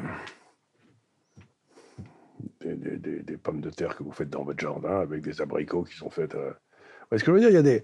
Dans la campagne, autrefois, ça se passait. Il y avait des tas de transactions dans la campagne, autrefois, qui étaient faites littéralement. euh, Et même peut-être au niveau de petites entreprises. des petites se entreprises, ça se passait pareil et tout et tout. Donc oui, oui, les petites entreprises, tout ça. Mais évidemment, ça suppose qu'on arrête la TVA, quoi. Donc ça suppose quand même quelques petits troubles. Oui. Et je sais pas dans quoi on, on se paiera les uns les autres, quoi, parce que nous, on, est en- on fait des travaux sur la monnaie. Il y avait une exposition merveilleuse qui était à l'hôtel de la monnaie à Paris, où on montrait tout ce qui avait servi comme monnaie dans l'histoire. C'est à vous hurler de rire, quoi. C'est n'importe quoi. Ça peut être des colliers de, de fleurs, ça peut être euh, des coquillages, ça peut être. Donc, les gens utilisent comme instrument d'échange. Dans les camps de concentration, c'était les cigarettes qui servaient de monnaie. Hmm. Parce qu'ils échangeaient des trucs, les mecs. Donc, euh, donc la monnaie, c'est une notion très intéressante parce que vous pouvez imaginer qu'il y a des tas de monnaies locales qui se mettent en route comme ça pour échanger des trucs localement. Quoi. Ah oui, carrément. Bah oui, c'est ce qui se passait dans le temps. Quoi. Là, on est complètement à l'opposé. Ils sont en train de essayer des espèces de monstres de monnaie dont personne ne veut, mais euh, on retrouvera un jour euh, la monnaie que tout le monde comprend. Quoi. Dernière phrase, l'inflation n'est pas une hausse des prix, mais la baisse de la valeur de la monnaie. Ça, c'est très important, ça. La plupart des gens pensent que le, prix euh, je sais pas, de l'essence est monté de 1,50€ à 2,50€, je sais pas combien. C'est du pipeau. Ce qui s'est passé, c'est la valeur de l'euro qui a baissé par rapport à la valeur du pétrole. Le pétrole, il est toujours pareil, lui, il n'a il a rien rajouté de plus. C'est simplement, si vous imprimez trop d'argent, ben, la valeur de la monnaie va baisser, le pouvoir d'achat de la monnaie va baisser. Et vous aurez l'illusion que, les que c'est les prix qui montent. Alors qu'en fait, c'est ce que vous, l'habillé que vous avez dans la poche qui, hmm. qui, baisse de valeur. Donc il faut bien comprendre que l'inflation, c'est un phénomène de baisse de la valeur de la monnaie. Et ce n'est pas une hausse des prix. Parce qu'il y a des hausses de prix qui se passent euh, pour des raisons parfaitement légitimes. Par exemple, moi j'ai toujours rigolé en disant que j'adore le caviar. Hein. Ça me vient de ma mère qui aimait beaucoup ça. Et je me dis, suis toujours dit quand j'étais jeune, quand, j'aurais gagné l'argent que je mérite, je me paierais du caviar et j'en boufferais jusqu'à ce la champion. Pipo, parce qu'au fur et à mesure que je gagnais du pognon, il y en avait qui gagné encore plus que moi, et le prix du caviar, il montait beaucoup plus vite. Donc le caviar, il est toujours hors de prix, même pour moi aujourd'hui. Vous voyez ce que je veux dire? Ça, c'est un prix qui monte. Mais c'est pas la même chose que c'est la, valeur de la monnaie qui baisse. Quoi. Les gens doivent comprendre que l'inflation, c'est la valeur de l'État fait baisser la valeur de la monnaie qu'ils ont dans leur poche pour pas avoir à rembourser sa dette, mmh. pour la rembourser en, monnaie de singe. Voilà, c'est ça. Donc ça veut dire qu'avoir du cash dans une, une période inflationniste, il faut être débile. Donc éviter euh, l'épargne 100% en euros. Ah ben ça, vous êtes mort, là. Vous avez déjà perdu un paquet. Hein. Donc euh, là, on a par exemple, ce que vous avez expliqué par exemple tout à l'heure sur les 25%. Ben, au moins là, euh, vous, en prenez une claque sur 25%. C'est déjà mieux que sur 100%. Oui. On va arriver à la fin. J'aimerais que vous donniez. Alors là, tout à l'heure, je vous ai demandé de parler aux, jeunes sur l'entrepreneuriat, mais là, j'aimerais que ce soit un peu plus global. Euh, un message que vous auriez à donner à tous les jeunes qui nous écoutent là en, ce moment Je vais leur dire, euh, j'aime pas ça leur dire ça, mais je suis inquiet. Je suis inquiet parce que pour la première fois depuis très longtemps, les outils qui permettaient aux jeunes qui avaient des qualités éminentes mais qui n'étaient pas nés au bon endroit, vous voyez ce que je veux dire euh, Camus avec qui est né à Alger avec une mère qui savait ni lire écrire et qui était à moitié idiote, mais qui euh, est tombé sur euh, Monsieur Germain, qui a rendu compte qui en a fait Camus, enfin qui était l'instituteur. Euh, nos sociétés ne sont plus ouvertes aux gens qui sont au mauvais endroit. Et ça, c'est très inquiétant. Parce que une société doit rester ouverte au type de talents qui viennent d'un endroit improbable. C'est euh, bah, Jaurès qui est né, je euh, je sais plus quoi, enfin dans la montagne noire là-haut, et qui était un fils de paysan ou je sais pas quoi, et qui s'est retrouvé en train de présenter sa thèse de philosophie en latin, quoi, quand il avait 23 hmm. ans. Bon, je veux dire, quelle était la probabilité qu'un. Je sais plus, il de Rodin. Ah, il n'y en a plus aucun aujourd'hui qui peut faire ça. Non, mais il y, en a peut-être qui pourraient le faire, mais ce qu'il y a, c'est qu'on n'a plus l'outil pour aller repérer Jaurès en province hmm. et, le faire devenir Jaurès dans le. C'est ça qu'on a tué. Et donc, on est passé d'une société assez fluide, assez ouverte, à une société qui devient aristocratique. Et pour la première fois depuis très longtemps, c'est peut-être le cas des sociétés aristocratiques, Regardez, le président de la République française aujourd'hui n'aime pas son pays. Ça doit être la première fois qu'on a un roi de France qui n'aime pas son pays. Parce que ces sociétés, l'émergence d'un Jaurès, il a émergé parce qu'il était français. Donc ça se passait à hmm. l'intérieur d'un pays, d'une volonté de vivre ensemble, d'un système d'agriculture, de... et on n'a plus tout ça. Donc je, plains tous ces gamins qui n'ont plus accès à, dans le fond, des profondeurs inouïes d'histoire. Et donc, euh, ça revient à ce qu'on disait d'ailleurs en off tout à l'heure. Est-ce que la solution, c'est au final, c'est pas indirectement, ça serait avec des systèmes euh, alternatifs? Alors pour la monnaie, on a le Bitcoin par exemple, mais on a Internet qui permet un accès à l'information aujourd'hui. C'est-à-dire que, et c'est là où je suis très surpris qu'avec l'Institut des libertés, c'est que, comme je l'ai dit, je suis arrêté dans la rue tout le temps par les gens qui me disent merci, c'est qu'ils doivent sentir que mon but, c'est d'essayer de faire passer cette histoire que moi j'ai reçue en héritage, pour qu'eux aussi, en quelque sorte, ils sentent ce que je leur raconte. Ça paraît idiot ce que je veux dire, mais je me fais l'effet du, grand-père qui raconte sa guerre de 14, vous savez, en lui disant c'était pas marrant tous les jours. Mais, mais enfin, on avait des bons copains, c'était. Et donc, cette espèce de lien qui existait entre les générations et que les professeurs utilisaient pour refaire a disparu. Et je trouve que ça nous donne une société très bizarre. On a une société instantanée. On n'a plus de société qui ont une dimension historique. Il n'y a plus la, dimension historique. C'est pour ça que l'Angleterre me fascine. C'est que vous avez le système politique qui est l'Angleterre d'aujourd'hui, et vous avez la reine et le roi qui représentent l'Angleterre éternelle. Donc, ils ont les deux côtés dans leurs institutions. Ben nous, on n'a plus personne qui représente la France hmm. éternelle. Et ça, ça me trouble. Donc au final, ça serait... Euh, bah, on est un peu dans le thème de l'émission, du coup. Euh, ça serait un petit peu le rôle de chaque jeune aujourd'hui de, trouver... De se cultiver. De se cultiver, d'essayer de trouver la sagesse et l'information, là, il peut l'apprendre. Oui. Et, elle est disponible. Et de la, de la travailler, en n'oubliant pas que demain, il devra la donner lui aussi. Et voilà. Et que devra la donner Il devra la transmettre, le cas échéant, à ses enfants. Et peut-être aux nouveaux Français, etc. Parce que si on n'a plus rien à transmettre, on ne peut pas s'attendre à ce que les autres qui viennent chez nous de l'extérieur s'agrègent à nous. Oui. Ça me paraît, ça me paraît une idée farfelue. Tandis que, voilà quoi. Regardez, revenons au rugby, qui est quand même l'essentiel dans la vie. Le nombre de joueurs d'origine maghrébine qu'il y a dans l'équipe de France ou qu'il y a dans les clubs partout, c'est pas croyable. Pilier, deuxième ligne et tout et tout. Et ils sont contents comme tout. Et je vous assure qu'ils bouffent du cochon et qu'ils boivent, un bon coup. Donc, ils ont parfaitement compris le message. Et donc, le rugby a réussi, quelque part, à intégrer toute une série de cette population. on devrait faire ce que fait le rugby, quoi. Moi, je trouve qu'on devrait interdire le foot dans toutes les banlieues et forcer les gens à jouer au rugby. Après, il faut aussi, euh, il y a aussi ce côté euh, où euh, ils, ont, ils ont fait du rugby avec le gars du coin, le petit franchouillard. C'est-à-dire que euh, effectivement après peut-être si euh, c'était dans si 93 vous êtes 1m80 et 120 kg, vous n'allez pas jouer avant centre hein, au foot. Donc euh, il va il va il va il va les crapahuter vers l'endroit où il peut les mettre des claques tranquillement sans que sans qu'on lui en veuille quoi. donc il y a aussi ce côté que le rugby permet à toute une série de gabarits physiques de se, de s'exprimer, ce qui n'est pas le cas du foot. Donc morale de l'histoire, mettez-vous au rugby. Morale de l'histoire, il faut que l'immigration se mette au rugby. On va conclure avec trois livres que vous euh, aimeriez recommander à, aux gens à lire C'est une question qu'on me pose souvent. Alors, le premier livre, si vous voulez, ils sont de nature un peu différente. Mais euh, si vous voulez comprendre l'espèce de, de, croissance maladive de l'État dans une société, etc., c'est un livre de Bertrand Jouvenel qui s'appelle Du pouvoir qui est une espèce d'analyse qu'il a faite de la création de ce, de ce qu'il appelle le Minotaure, de cette espèce de création de trucs qui, qui grossit sans comprendre pourquoi, mais qui s'arrête jamais de grossir. Quoi. Donc, c'est un bouquin prodigieux, difficile à lire, hein. enfin très très intéressant, et qui n'a pas vieilli. Le deuxième que j'aime beaucoup, c'est euh, euh, l'histoire, euh, Study of History de Arnold Toynbee qui est une réflexion qui, euh, est un, un, historien anglais qui a vécu dans les années 30, très impressionné par la guerre de 14, le suicide de l'Europe, etc. Et qui réfléchit sur les relations entre les religions, les civilisations, comment elles se passent le bâton l'une à l'autre, etc.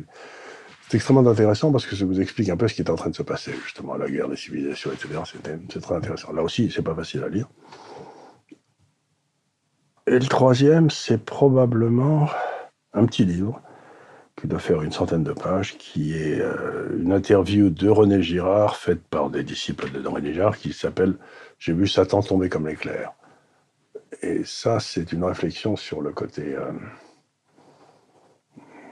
sur l'importance des, des, mythes et de la religion dans une société. C'est très intéressant. Donc, bon, c'est pas des livres faciles à lire. Vous n'êtes pas obligé de les lire en un coup. Vous pouvez vous arrêter, vous pouvez reprendre, vous pouvez faire des notes mais c'est des livres qui, quelque part, ont changé ma vie quand même. Mais ce que je veux dire, c'est que de temps en temps, vous sortez d'un livre, on dit, vous pensez plus pareil. Oui, je vois très bien. Et eh ben, ben, ces trois livres-là, ils ont eu cet effet sur moi. Quoi. Il y en a eu d'autres qui ont eu de l'importance, mhm. mais ces trois-là, ça a été vraiment. Euh, les, pour moi, les meilleurs livres, c'est ceux où on, qu'on n'arrive pas à lire d'une traite. C'est-à-dire que euh, tous les deux paragraphes, on s'arrête, on se dit bah merde, c'est incroyable ce qu'il vient de dire. Puis on n'arrive pas à lire la suite parce qu'il y a une machine qui vient de se mettre en tête où on réfléchit. Vous avez parfaitement raison, ça m'arrive tout le temps. Je lis un livre et je suis tellement excité que je dois m'arrêter parce que j'en peux plus. C'est exactement ça. Donc j'ai toujours un crayon à côté, il faut que j'écrive parce que je suis tellement excité que je m'arrête en me disant faut que j'aille respirer. Et parfois, je le reprends quelques jours après parce qu'il faut le laisser, il faut le laisser déposer tout ça. Oui.